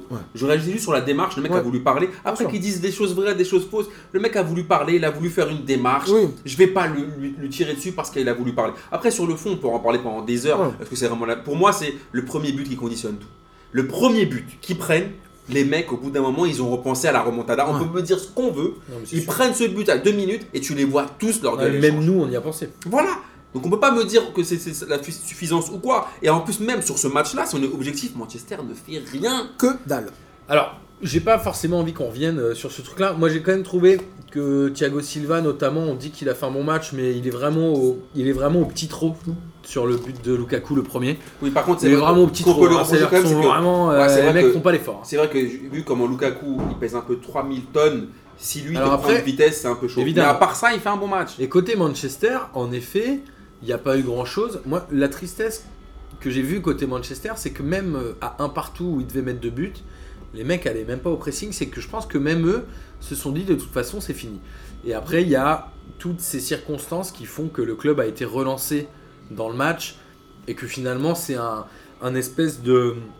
De, de, de truc de laine que tu détricotes et tu dis bah ouais à l'arrivée bah oui ça arrive. En fait, Ouais, c'est- mais c'est sauf même pas, c'est même plus étonnant. en Mais fait. de toute façon, c'est pas moi quand je, moi ce qui m'a fait rire, c'est les déclarations de Solskjaer après le match en disant ouais on a respecté, on a c'était le plan qu'on avait prévu, tout. arrête de mytho Non, mais il n'y avait pas de plan. Il y avait zéro plan, vous avez rien fait du match. Si le plan c'était Et- de venir et de passer une soirée à Paris. Quoi. Et Paris vous a donné la qualif. C'est ça en fait. Ouais, le PSG s'est auto-éliminé. Exactement. Tu peux pas me dire que Manchester a fait, a fait ce qu'il fallait. Ils ont rien fait. Ils se sont fait bouffer sur tous les compartiments du jeu. Et au final, c'est pour ça que je dis qu'il y a un truc de l'ordre de l'irrationnel. Au final, c'est eux qui passent. Ouais, c'est assez improbable. hein. C'est incroyable. L'histoire J'ai- est folle. J'ai jamais vu ça à part au PSG. Bah, le PSG est assez coutumé du fait. Alors, est-ce qu'on peut conclure en se disant que le PSG est définitivement pas un grand d'Europe Bah, le truc, c'est que je pense que on est, objectivement, le PSG n'est pas un grand d'Europe. Moi, je pense aussi. mais J'avais dit il y Sur a, plein, ils ont il y a plein un de an ou deux, j'avais dit que le PSG ne gagnerait certainement jamais la Ligue des Champions. Non, je pense qu'ils vont la gagner. Moi, je Moi, pense, je qu'ils- pense moi, que je ça n'arrivera jamais. Moi, je pense qu'ils vont la gagner. Mais si ils font un vrai constat et s'ils acceptent, de, si Nasser prend vraiment les bonnes décisions. S'ils continuent comme ça en disant ouais de toute façon on est trop chambé, on est trop des ouf et c'est juste la malchance, c'est juste l'arbitre et on va s'en sortir, ça ils ont rien capté. J'ai pas eu trop l'impression qu'on mettait la malchance et l'arbitrage Bah, tu as entendu en Nasser? Non, j'ai trouvé. Ouais, j'ai entendu. Mais j'ai trouvé que c'était beaucoup plus virulent au moment de la remontada que ça ne l'était là contre Enfin, Manchester. attends, moi honnêtement j'ai vu Nasser, c'était une blague. Il a dit ouais, je comprends pas, penalty, penalty, penalty, penalty. Voilà ce qu'il a dit. C'est à moitié raciste cette imitation toute ratée de Nasser. Non, tu vois ce que je veux dire? À part dire je comprends pas et c'est le penalty, Penalty, t'as dit. Et penalty, je comprends pas, et penalty, Neymar, euh, Neymar euh, il va rester avec nous et, et, et Gillian aussi, mais il n'y a, il a, il y a pas de truc de fond, il n'y a pas d'analyse de Le fond. pire, c'est que je fais pas si mal et ça m'inquiète énormément. Euh, alors, rapidement, il va falloir qu'on avance et Kevin m'a suggéré un J'y crois, j'y crois app. Allons-y, Parce qu'on a dit qu'on allait en faire deux ce soir. allons-y. J'y crois, j'y crois app. Sarkozy, président du PSG, Amin. Euh, J'y crois app, mais je pense que ça serait une bonne idée. Euh, J'y crois, et je pense que ce serait une mauvaise idée. Alors moi j'y crois et je pense que c'est bien évidemment une très très mauvaise idée puisqu'on sait tous le bonheur que Sarkozy nous a procuré. Euh, alors on va pas développer plus puisqu'il y aura un autre parce crois à peu près. il y en aurait à dire sur Sarkozy, président. Ouais ouais bah euh, quand il sera nommé on en reparlera. Vous avez noté que j'étais le seul à dire j'y crois, même si juste avant à Kevin j'ai dit j'y crois. Mais c'est pas grave. Euh, Il y a d'autres matchs, les autres huitièmes qui vont se dérouler cette semaine. On va se concentrer rapidement sur Barça-Lyon. Est-ce que Lyon peut le faire Non, mais 0-0 là- match aller, Non, mais là, le truc, c'est qu'en fait, là, depuis deux ans, j'ai vu tellement- depuis trois ans, j'ai tellement vu des trucs de ouf. Des matchs tellement nawak. J'ai j'ai vu des, des, des remontadas, des comebacks, des je sais pas quoi. Donc, il s'est passé des trucs, je dis, c'est Harry Potter, mais Alors normalement, normalement, demain, c'est 3-0 et plié. Moi, je, je sais pas. Par contre, ce que je pense profondément, c'est que dans les deux cas, ce match risque de faire du mal à l'OL. Parce que s'ils se qualifient, mhm. s'ils se gagnent, s'ils Enfin, se qualifient, qualifient, s'ils font le match nul avec des, des- des buts à l'extérieur et tout, euh, bah c'est bien, mais ils vont laisser un max de, de chance et risquent risquent de, de perdre la troisième Marseille place. qui est derrière. Avec Marseille derrière. Après, Marseille, euh, il joue à Paris euh, Bordeaux après. mais- Euh, donc il y a ça. Et si jamais il se qualifie pas, j'ai peur que euh, ça pousse Genesio vers la porte, que tout le monde cherche à, à se, à se recaser. Donc honnêtement, vu l'état actuel euh, des pronostics, etc., je ne ferai pas de prono. Mais par contre, je pense que ouais, c'est le tournant de, du- de, de la saison euh, pour l'Olympique Lyonnais qui a été super irrégulier, qui, qui a Encore fait l'impossible. ouais, exactement, ils ont Ouais, fait l'impossible, ils vont, ils vont gagner à Manchester City. qui a ils toujours font- réussi à se ouais. motiver dans les grands matchs. Moi, je dis un partout demain. Mercredi. Tu Donc- penses que le Barça va mettre qu'un seul but? Ouais, je pense. Et donc Lyon se qualifie. Ah, Et Lyon se qualifie. Et je souhaite même que Lyon se qualifie, puisque j'en ai marre de ne pas voir des clubs français en quart de Enfin, finale Moi, de la Coupe d'Europe. choléra, Lyon, Barça. Et justement, on parle de clubs qui peuvent se qualifier en quart de finale de Coupe d'Europe. La Ligue Europa, je vais vous passer sur les autres résultats, puisqu'on n'est pas en avance dans l'émission. Galette saucisse. Rennes Rennes qui est mené au bout de 3 minutes. Très rapidement. Très rapidement par Arsenal. Et là, carton rouge euh, à la 20e, je crois, à peu près. Et Rennes qui arrive à battre Arsenal 3 buts à 1, qui, avec un coup franc en deux temps de Bourigeau juste avant la mi-temps. Et un Ismail Assar des grands soirs et qui a encore fait un grand match de championnat. Pourquoi tu mentionnes pas Ben Arfa? Et Ben Arfa qui a fait un très bon match aussi euh, en Coupe d'Europe. Qui a, je sais Wow. pas s'il a joué en championnat. Et Oui, il a joué. Mais en tout cas, voilà, très grand match de Rennes. Enfin, match européen. Ils battent Arsenal 3 buts 1. Arsenal n'avait jamais perdu sur le sol français. Ils n'avaient pas dû faire non plus 25 000 matchs. Mais en tout cas, ils n'avaient jamais perdu. Et c'est pas un mince exploit finalement que de battre Arsenal 3-1, même chez toi. Ce fameux but à l'extérieur peut peut-être faire mal à l'arrivée. Mais en tout cas, voilà, moi j'ai envie d'y croire à Rennes. Et qu'est-ce que t'en penses, Amine de Rennes en Alors Rennes, ils vont pas, j'espère qu'ils vont pas m'en vouloir nos nombreux amis rennais, mais à la base c'était eux aussi qui avaient l'ADN de la loose. Ouais. Historiquement, on va dire. Oui, mais ils l'avaient euh, ils l'avaient juste après le mois d'août. Et jamais ils étaient en position de faire Mais quelque chose au mois de janvier. vois. par contre, cette année, mais qu'est-ce qu'ils font plaisir? Le match qu'ils font, on va dire que la- la- la- ils tirent quand même des, des adversaires difficiles. Ils tirent le Bétis, Ouais, ils sortent le Bétis. Le Bétis, c'est l'équipe qui joue, hein. faut les voir jouer tous les Mm. week-ends, c'est une équipe qui joue. Ils jouent Arsenal.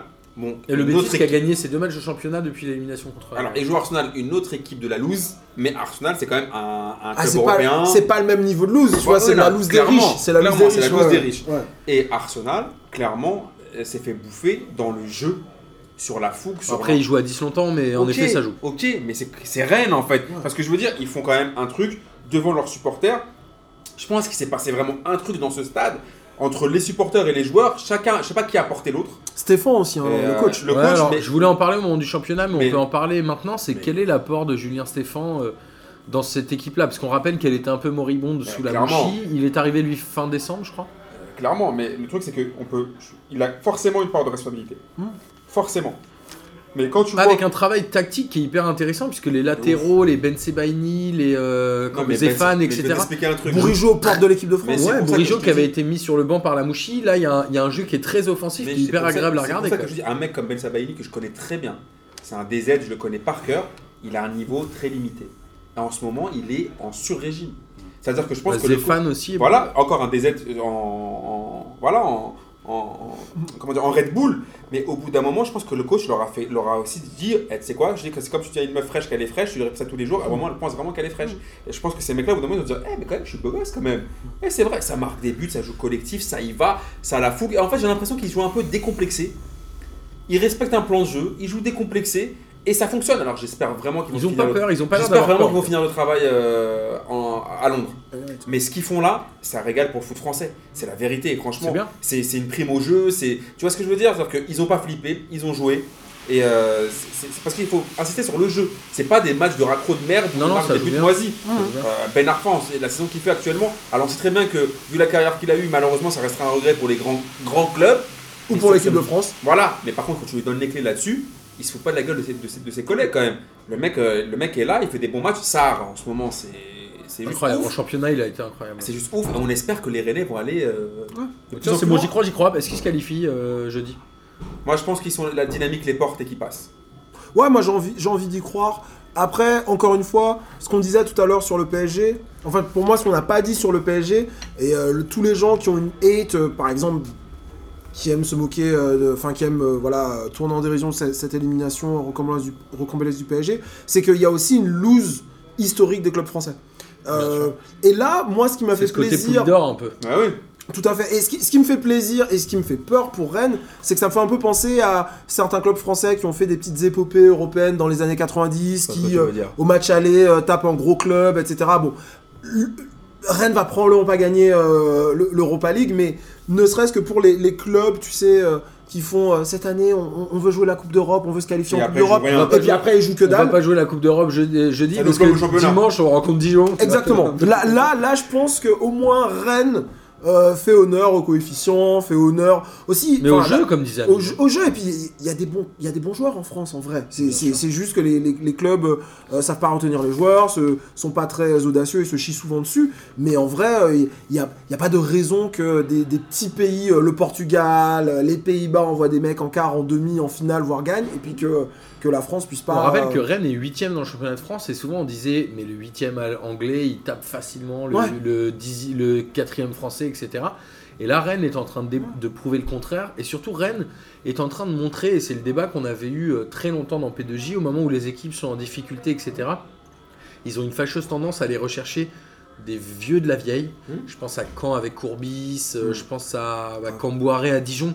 J'aime beaucoup Antoine Camboiré mais je pense que Ils venait de se peu- faire virer etc. C'est qu'à un moment, Rennes a pris le risque de faire jouer Julien, de faire entraîner Julien Stéphan, qui était a priori un entraîneur qui était un peu sur les tablettes de beaucoup de clubs mais je pense qu'ils étaient très peu à vouloir lui donner les clés d'une 37 équipe. ans, hein. Ouais. 37 ans, c'est jeune. Ils hein, étaient peu à vouloir lui donner les clés d'une équipe Ouais. euh, première. Et Rennes a osé le faire. Et Olivier Létang, peut-être, qui n'était pas forcément excellent euh, au PSG, puisqu'il était au PSG avant, là, euh, il prouve en tout cas qu'il a le courage de faire des choses. Et j'ai l'impression que Rennes est un peu le Nice de, Ah. de Ah, de l'époque. 2010. Ouais. Ouais, Enfin, de, de cette fin de décennie. C'est-à-dire que Nice avait beaucoup travaillé là-dessus avec River et j'ai oublié son nom, l'autre, le deuxième qui est parti avec lui. Mais en tout cas, voilà, Rennes est en train d'essayer des choses et en train de montrer à la face de la France que ça peut marcher et que jouer la Coupe d'Europe, tu peux la jouer sans Non, être ridicule en championnat. Non, et puis surtout, déjà, il faut, il faut la jouer. Déjà, il faut commencer par la Mm. jouer. Et puis, il faut euh, la prime au jeu aussi. Arrêtez toujours de bétonner et euh, d'espérer. Surtout qu'en Coupe d'Europe, ça marche pas. Mais, non, mais surtout qu'au bout d'un moment, il y a un moment, le football, c'est un sport pour kiffer. C'est un, jeu où tu dois déjà te faire plaisir. C'est-à-dire que si tu es là toujours à te qualifier en mettant des buts de merde, Non, mais Et mais généralement- Amine, et généralement, Amine, Amine, Amine. Amine, si les clubs français jouaient très mal mais gagnaient une Coupe d'Europe chaque saison, on n'en parlerait pas. Mais ça ne Là, le problème, c'est que ça marche pas. C'est-à-dire que tu t'as un jeu, joue un derrière jeu dégueulasse Et tu gagnes et, même pas. régulièrement tu gagnes. C'est cool. Là, on, en, en même pas. 60 ans de, de Coupe d'Europe, il y a deux clubs français qui ont gagné. Donc, vas-y, on, on va jouer en slip, on met quatre attaquants et, puis, euh, et, et puis, et puis on y va. De toute façon, on, Non, il est raison, français, on, on est nul à chier, on- ouais. il n'y a pas de palmarès. Donc, euh, donc il, faut, il faut vraiment En être. Rennes, c'est un peu la hype du moment et on va enchaîner rapidement sur la Ligue 1. Rennes qui joue contre Caen euh, hier et qui a exactement Le même scénario. le même scénario. Ils sont cueillis à la 20e minute par Casimir Ninga, qui en est à deux buts en deux matchs, je crois, parce qu'il avait marqué contre le Mhm. PSG. Il y a un rouge de. Je sais plus qui. euh, de. euh, si, j'ai oublié son nom. euh, côté Canet. Et là, qu'est-ce qui se passe Juste avant la mi-temps, Torrijo. Bourigeau. Coup franc de Bourigeau, dans la, exactement la Ah même ouais. position que contre Arsenal. Ça égalise. Et derrière, Sarr qui arrive et qui fait un énorme festival. Deux passes décisives pour lui. Il est improbable ce mec-là. Il prend des coups, mais putain, il est efficace. Non, hein. mais c'est ce que je Il va tout à vite l'heure. et tout, il est l'heure, fort. il y a- je t'ai Archi dit, T'as Ben Arfa, t'as Sarr, t'as des mecs qui, je dis, qui, qui, ont- qui en ce moment ont faim, qui, ont- qui sont techniques, qui se font plaisir. Et, et ça marche, et ça paye. C'est-à-dire que le coach leur fait confiance, et ça, ils arrivent à lui rendre cette confiance-là par le jeu. Et, et je pense qu'il y a aussi beaucoup d'envie. C'est aussi, ça joue aussi à l'envie. Les mecs ont envie de se faire plaisir, et ça paye. Alors justement, on disait souvent que les clubs français n'avaient pas envie de jouer euh, les Coupes d'Europe. Lui n'avait fait que deux changements par rapport au match contre Arsenal. Et ça deux- gagne quand même. C'était deux joueurs qui étaient suspendus contre Arsenal et ça gagne quand même. Donc comme quoi tu peux jouer oui. tous les 4 jours pendant deux mois. A Enfin, au bout d'un moment, c'est joueurs de foot qui sont dans, la fleur de l'âge quand même. Il y a un moment. Euh, tu sais, c'est- en France, on aime bien toujours dire ils sont fatigués, ils sont fatigués, ils sont fatigués, ils sont fatigués. Tu vois, on aime bien, on aime bien se, se mettre dans, comme pour l'histoire de Remontada, on aime bien se, se plomber nous-mêmes. Ouais, c'est- Ouais, y a pas, ouais, ils sont s'ils fatigués, bah, ils seront fatigués. On verra ça, on verra, on gérera ça. L'entraîneur gérera ça au moment, le moment venu. Mais si tu es sur une dynamique avec des joueurs qui gagnent, Il faut, les il faut les faire. Non, il y a, il y a- il y a- il y a des exemples. Tu vois, il y a, il y a des exemples, effectivement, euh, des contre-exemples. Moi, je, je- je viens de dire il y a 5 minutes qu'il faut, il faut y aller à fond. Moi, je ne peux pas non plus m'empêcher de penser, par exemple, au Monaco de 2004, qui joue un, un très beau football, qui euh, est leader, je pense, sur les deux tiers du championnat, et puis qui perd tout à la fin Oui, mais parce qu'ils n'ont pas oui, le mais- banc. pour parce qu'ils partent déjà de très loin, ils commencent la saison déjà très Même le très Bordeaux loin. qui fait un quart de finale de Ligue des Champions On en- contre Lyon. hein. Ouais, Ils on ont en parle laissé pas des forces. et, euh, ah oui. Mais en tout cas, alors, juste un truc pour finir sur ce match de championnat. On le répète toutes les semaines, mais quand il n'y a rien quoi. Non mais quand au bout d'un moment, c'est-à-dire que Quand y a rien. Non mais il y a Ninga bon, qui met ce, ce but, mais après franchement tu regardes, il y a un moment le foot, C'est triste, il a- hein, quand. ça aussi obéit aussi à certaines règles. Quand t'es mauvais, tu perds. Non mais ça veut dire que quand c'est une équipe qui, qui mérite de descendre, c'est une équipe moisie. Donc une équipe moisie, c'est normal qu'elle perde. Le pire, c'est que moi, je, Pourquoi on va chercher des raisonnements de ouf je la trouve pas sont- pire que d'autres sur le papier. Mais il y a quatre ou cinq équipes qui mériteraient pas de descendre, de euh, Oui. Mais ce que je veux dire, c'est a que pas quatre ou cinq non, mais, qui descendent, non, mais ça, non, mais ça veut dire que si Rennes joue contre euh, Caen, Ouais. c'est normal que Rennes batte Caen. Voilà, si c'est pas la peine de chercher des explications plus loin. Rennes est une meilleure équipe que Caen. Voilà. Alors justement, après, on avait Montpellier-Angers. C'était normal que Ah. Montpellier batte Angers, puisqu'il y avait euh, même 2-0 au bout de 20 minutes, je crois. hein. mais Montpellier peut tuer le match. Il y a l'ami Pavlovic qui prend un rouge à la 73e minute. Il y a toujours 2-0. Tout le monde se dit le match, c'est bon. Montpellier, ils vont en remettre un, ça va finir à 3-0. Et là, retournement, remont, remontadinho. je sais Ouais, mais comment regarde, pour mettre de l'eau à mon moulin, euh, dédicace à Alphonse Daudet. Et à Lucas. Euh, c'est- regarde bien, mon gars, ça c'est bien fait pour leur gueule. Montpellier, quand ils ont joué, ils ont mené au score. Quand ils ont reculé, ils ont, ils se sont fait, ils se sont fait euh, battre. Angers, inversement, quand ils, ont, ils faisaient les baltringues, ils ont pris deux buts. Quand ils ont joué, ils, Ils en ont ont mis dit, deux. on n'a plus rien à perdre. Voilà les gars, au bout d'un moment, voilà, c'était la prime. Ce, dimanche-là, là, c'est la prime à celui qui jouait.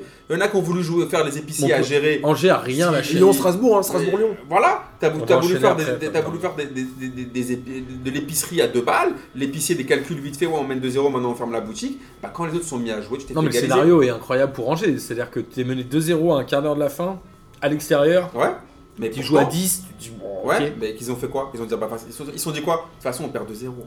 On t'en joué Avec un très bon Santa Maria. Bauken aussi, qui. Je- ça revient bien là. Je le dis euh, depuis longtemps, c'est un joueur assez décisif.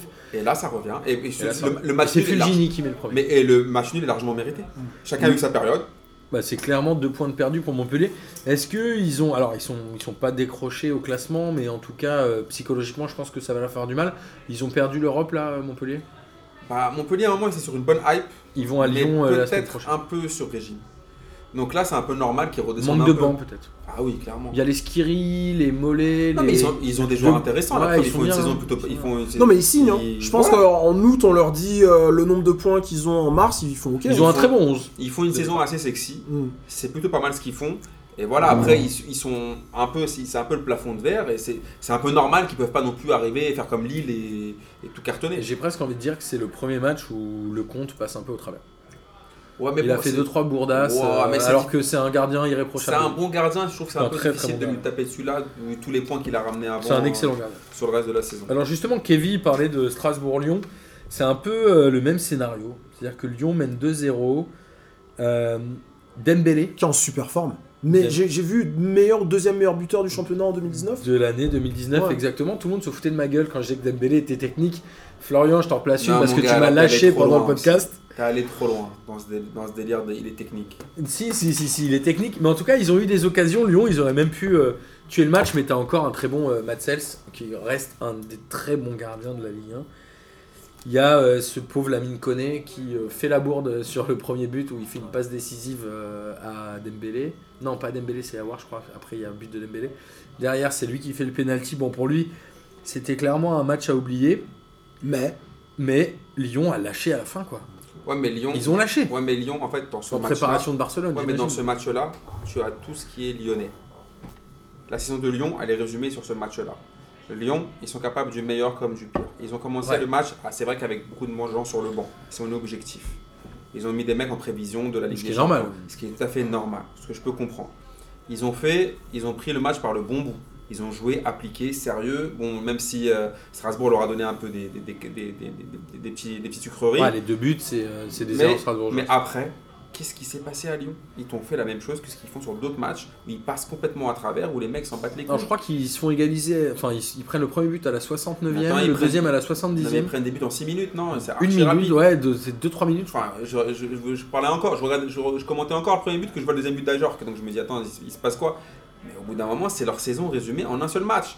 Après, tu peux me dire oui, ils avaient la tête à Barcelone, oui, mais au bout d'un moment, s'ils veulent aller loin en, en Ligue 1, ils peuvent pas se permettre ce genre de match. Ajor qui confirme ou c'est juste un coup de chance?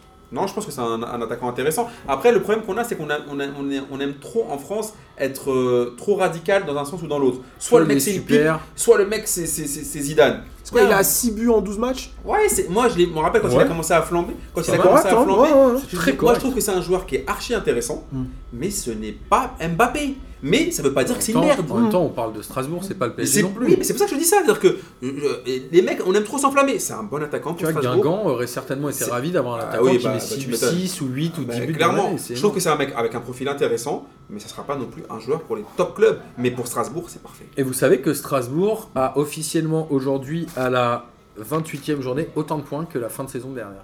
38. Enfin, attention à ce qu'ils parlent pas tout parce que bon. Mais là, a priori, Ils l'année dernière, dernière, avec Je veux dire. 38 points, ils sont. euh, Il se garde pour la coupe, Ils un sont peu, là, sauvés. il lève un peu le pied euh, pour. qui euh, doit être dans 3 semaines, je pense. La finale, euh, la finale de la Coupe de la Ligue. Et Genesio a parlé de manque d'humilité. Côté- Ouais, non, mais ça pour moi, c'est de la littérature, tout ça, tous ces discours-là. Générosité, je te dis, pour ça moi, fait plusieurs matchs où Ouais, ils font le même mais- scénario, hein, même en Ligue des Champions. Oui, mais manque de générosité. Bah, dans ce cas-là, au bout d'un moment, à toi. d'humilité. J'ai dit D'humilité. générosité Ouais, t'as dit humilité. J'ai Au- dit humilité. Ouais, t'as dit humilité. Au bout d'un moment, ça- si c'était le coach, c'est à toi de savoir euh, dans ton discours euh, réveiller tes mecs. Et alors, au bout d'un, c'est parce que là, on n'est pas à la, à la cinquième journée là. C'est toute la saison de ils Lyon, elle a été fait à comme la ça. cinquième, ils l'ont fait à la huitième, ils l'ont bah, fait à la douzième, ah, ils bah, l'ont fait à Ouais, mais là, c'est le money time, c'est-à-dire que c'est le moment où, des clubs comme Lyon, d'habitude, lancent le sprint. Ouais, mais est-ce que le la money time pour Lyon, c'est pas après le huitième contre le Barça? Pour l'instant, ils sont dans ce match-là. Je pense que ça Oui, joue beaucoup. attends, le money time pour eux, il Attends, démarrer il y a deux mois, c'était pas le match contre le Barça. Ouais. Ils faisaient les mêmes prestations. Ouais, c'est vrai. Mais c'était pas le money time. Lyon est Oui, un très grand club habitué Oui, du money time. Alors, habituellement, oui, mais je te parle que ça, là, le fait qu'ils te disent oui, on a manqué d'humilité, et mon gars, t'es le coach, au bout d'un moment, c'est à toi, quand ils font ce, quand ils font ce match, ils font un match sur deux, ça ne peut pas passer, ça, au bout d'un moment. C'est à toi de trouver les solutions. Ou alors, si tu les trouves plus, euh, tu vas voir ton président et tu lui dis écoutez, président, euh, euh, je trouve plus les solutions. Moi, je trouve que Genesio est un bon entraîneur quand même. Bon, ça par contre, une deuxième dinguerie dans cette émission. Mais, euh, mais euh, voilà, je trouve qu'au bout d'un moment, Lyon, s'ils veulent être un club sérieux, c'est pas possible. Il faut aussi faut qu'ils pensent. Alors, on parlait de, la gouvernance au PSG, il faudrait aussi qu'on en parle à Lyon. Ils rappellent Montpellier, ils reçoivent Montpellier le week-end prochain. Euh, on va continuer les matchs pour arriver au bout de la Ligue 1 et Monaco a fait un partout contre Bordeaux. Ah. Donc Paolo Souza a signé officiellement à Bordeaux. Il était, c'était quoi? C'était la Roma qui le voulait aussi. Finalement, il signe à Bordeaux. 1-1. Un partout. Ils ont raté un pénalty. Ah, voilà, ouais, il y a eu un but refusé de refusé, Vinicius aussi. Non, non euh, si, il s'appelle Vinicius, le mec de Monaco. Ouais. Il ne pas s'appeler Vinicius, mais il s'appelle Vinicius. Voilà, s'il s'appelle Vinicius, je crois. Donc, Paolo Siza a signé à Bordeaux. Il était en tribune, il n'est pas encore entraîneur. C'est encore Bédoué jusqu'au week-end prochain. Monaco a clairement dominé la première mi-temps. Je regardais encore Falcao. Putain, s'ils n'avaient pas Falcao, ils seraient en galère. T'as vu les stats de Falcao C'est quoi 100 matchs, 62, buts? En 100 matchs, qui est toujours bien. Et après. bien, mon euh, gars, c'est minimiser les, les non, c'est performances c'est du, bien. du Tigre. C'est un, c'est- c'est un truc de malade. Del Tigre. Et moi, j'ai envie de dire que Monaco a clairement perdu deux points. Bordeaux a joué 10 minutes à peu près, ils ont mis deux buts. Il n'y a eu rien côté bordelais. Il y a même eu une passe décisive de Depréville. C'est pour te dire à quel point. c'est- non, parce que Nicolas Depréville, Ouais, je rappelle ouais. qu'on avait presque tous oublié qu'il joue au foot en Ligue 1. Après, voilà, il y a ce fameux penalty, la main de Falcao. On pourra reparler du VAR. Mais c'est ce que Pour moi, il y a main. Après, pff, il faut peut-être que ça siffle tout le temps pour Mais que ça se dis, calme. pro- Je sais le- pas. le problème de ces mains-là, ça va être le fléau chiant, hein. des prochaines années. C'est-à-dire que les mains, on ne s'y retrouve plus. On ne sait pas quand est-ce qu'on siffle penalty, quand est-ce qu'on ne siffle pas penalty.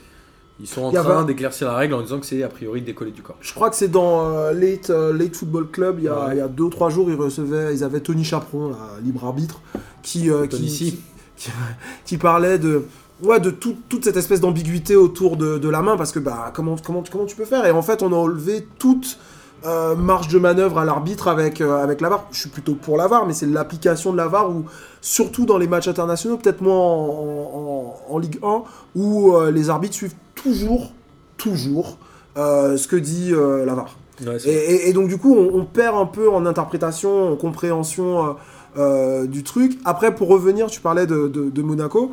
Monaco, ah ouais, ils ont perdu deux points, etc. Monaco, ils ont surtout perdu une demi-saison. Ouais, c'est sûr. Déjà, oui. Tu vois, c'est euh, C'est sûr. euh, quand on voit la Ligue 1 et euh, que en fait, surtout cette saison où tous les, le- le- les les deuxième, troisième, quatrième ont beaucoup moins de points que les mêmes il y a un an, ben Monaco peut avoir beaucoup de regrets. quoi. Bien sûr. Clairement. Il y a Caramo qui a la balle de match en plus. Il Pour Bordeaux, ouais, ouais, ouais, ouais, il rate, enfin, ouais, ouais, je me souviens. ouais, Après, Bordeaux, s'il gagne ce match, c'est vraiment un énorme scandale. c'est pas grave. Mais bon, voilà. Euh, on va continuer les matchs et il y a Dijon qui fait un partout contre Reims. Alors, on pourrait se dire, bon, classique, mais Dijon a joué à 10 après la troisième minute. D'ailleurs, c'est le. Je pense que c'est un record. Il y a eu 7 cartons rouges dans cette journée de championnat. Ce sera certainement au prochain quiz de Lucas Moulox. Dijon, ça a resté sur 5 défaites. Ils prennent un rouge au bout de 3 minutes. Tu te dis, ok, c'est archi mort, ils vont encore paumer. Comboiré, c'est un tout petit peu plus de 0,5 points par match, alors que Dalloglio, c'était 0,9 points par match. Donc Camboiré arrive à faire pire. Et en même temps, Dijon, ils font un partout, mais Dijon, c'est un tir cadré dans le match. Non, mais Dijon. C'est le penalty non, de. mais, non, mais Dijon, c'est pour toi. de c'est- pareil ce que De je disais tout à l'heure oui. avec Caen. C'est-à-dire que Dijon, au bout d'un moment, il, faut que ça s'arrête là. Ça veut dire que les équipes faibles, il faut que ça s'arrête. Je suis d'accord. Mais attends, mais j'ai des Ça chiffres. s'appelle la relégation. J'ai des chiffres sur Dijon, c'est assez incroyable. Après, on va parler rapidement de Reims. Dijon, ils ont pris 9 points sur les 3 premières journées de championnat. Ils en ont pris 12 depuis. Voilà. C'est-à-dire qu'ils ont pris 9 points en 3 matchs et en 25 matchs, ils en ont pris 12. Donc c'est quand même assez catastrophique quoi. C'est ce que je suis en train de t'expliquer. Pour moi, au bout d'un moment, ces équipes-là, elles ont rien à faire en Ligue 1. Pour leur bien. Alors côté Rémois, Il y a, euh, je vais pas par- si je vais parler d'Oudin mais en négatif puisque Oudin a- il y a 26 tirs côté Rémois. Oudin en fait 10, il encadre euh, je crois 0. Je crois qu'il y a eu Ah, ça lui 21 arrive. tirs pas cadrés. C'est ouais, c'est ça. ça. Non, euh, 20 ouais, c'est ça exactement parce qu'ils ont 5 tirs cadrés Ouais. sur 26. Ouais.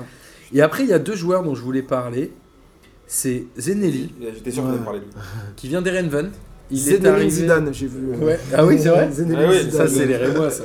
Il a 24 ans, il vient d'Erenven, il a fait 6 matchs, il en est déjà à 2 buts et 3 passes D, et il est hyper intéressant euh, côté gauche. Et moi, il y a un joueur que j'aime beaucoup côté Rémois, dont on parle jamais, c'est euh, Dingomé, ou Dingomé, je sais pas comment on dit, qui était à 3 l'année dernière, et qui était parti à l'étranger assez jeune, et c'est un super joueur, c'est un super milieu de terrain. Moi, je pense qu'à à Reims, ils ont un bon entraîneur. Ils ont une très belle équipe en vrai, je Déjà. t'assure. Et ils ont, encore une fois, je vais revenir là-dessus, mais ils ont une équipe qui n'insulte pas le football. Ils sont Ouais. cinquième, c'est ça? Ils sont, ils sont, ils sont proches. Ils Ouais. sont 5ème avec 43 points. Ils ont la révélation Oudin, qui leur fait une super saison. Ils ont Dingomé qui est très très Ils fort. ont Zenelli, là, qu'ils ont recruté et qui est intéressant. Mercato. Il y avait Romao, plein de qui- clubs qui étaient sur lui, hein, apparemment. Et, euh, et je- Romao qui fait du bien. et- et pour une fois en Ligue 1, je reviens là-dessus. Et un je très bon gardien. C'est que pour une fois en Ligue 1, prime à ceux qui jouent. C'est bien pour Reims.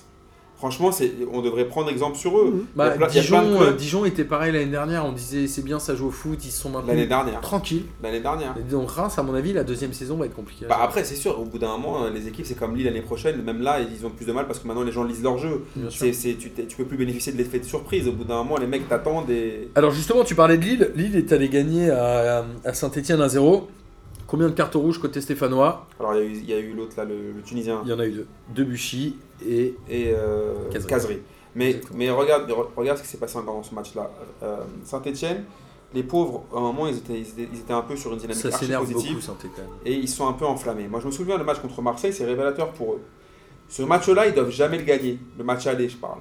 Euh, Enfin, le match aller qui s'est joué euh, Oui, après oui. les huitièmes matchs sur, le, sur le- un but de Kazri complètement ouf en, En pleine lucarne. Tout le monde a commencé à leur parler d'Europe. Tout le monde a commencé à leur dire Et ils ouais, en sont il y a ouais. des- Et au bout d'un moment, les mecs, ils n'ont pas assumé.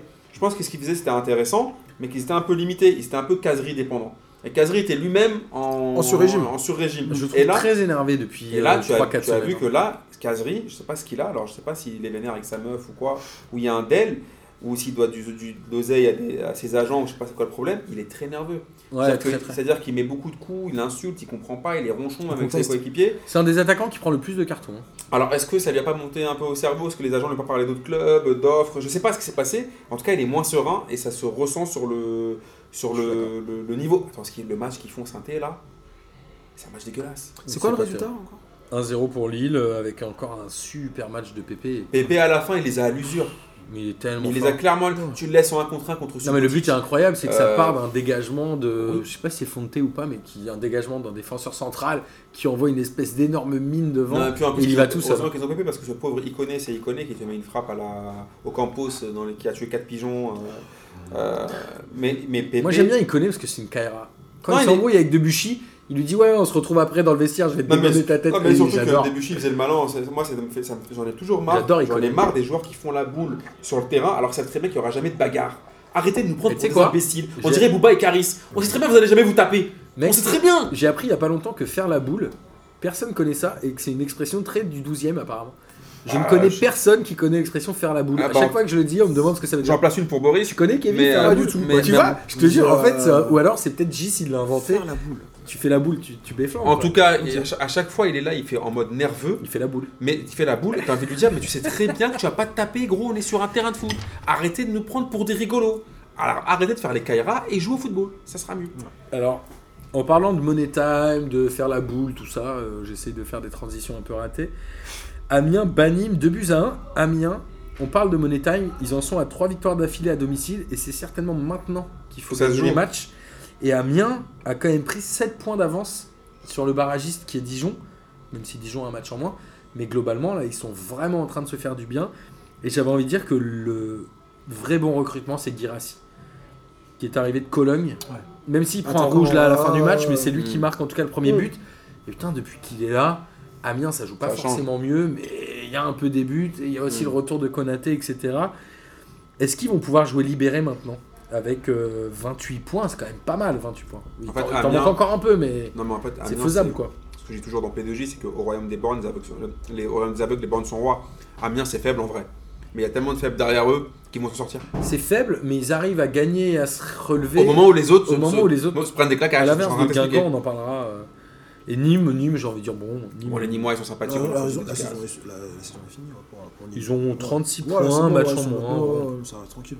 Et alors justement, on parlait d'a- de- d'a- d'aveugles, de Borg, de tout ça.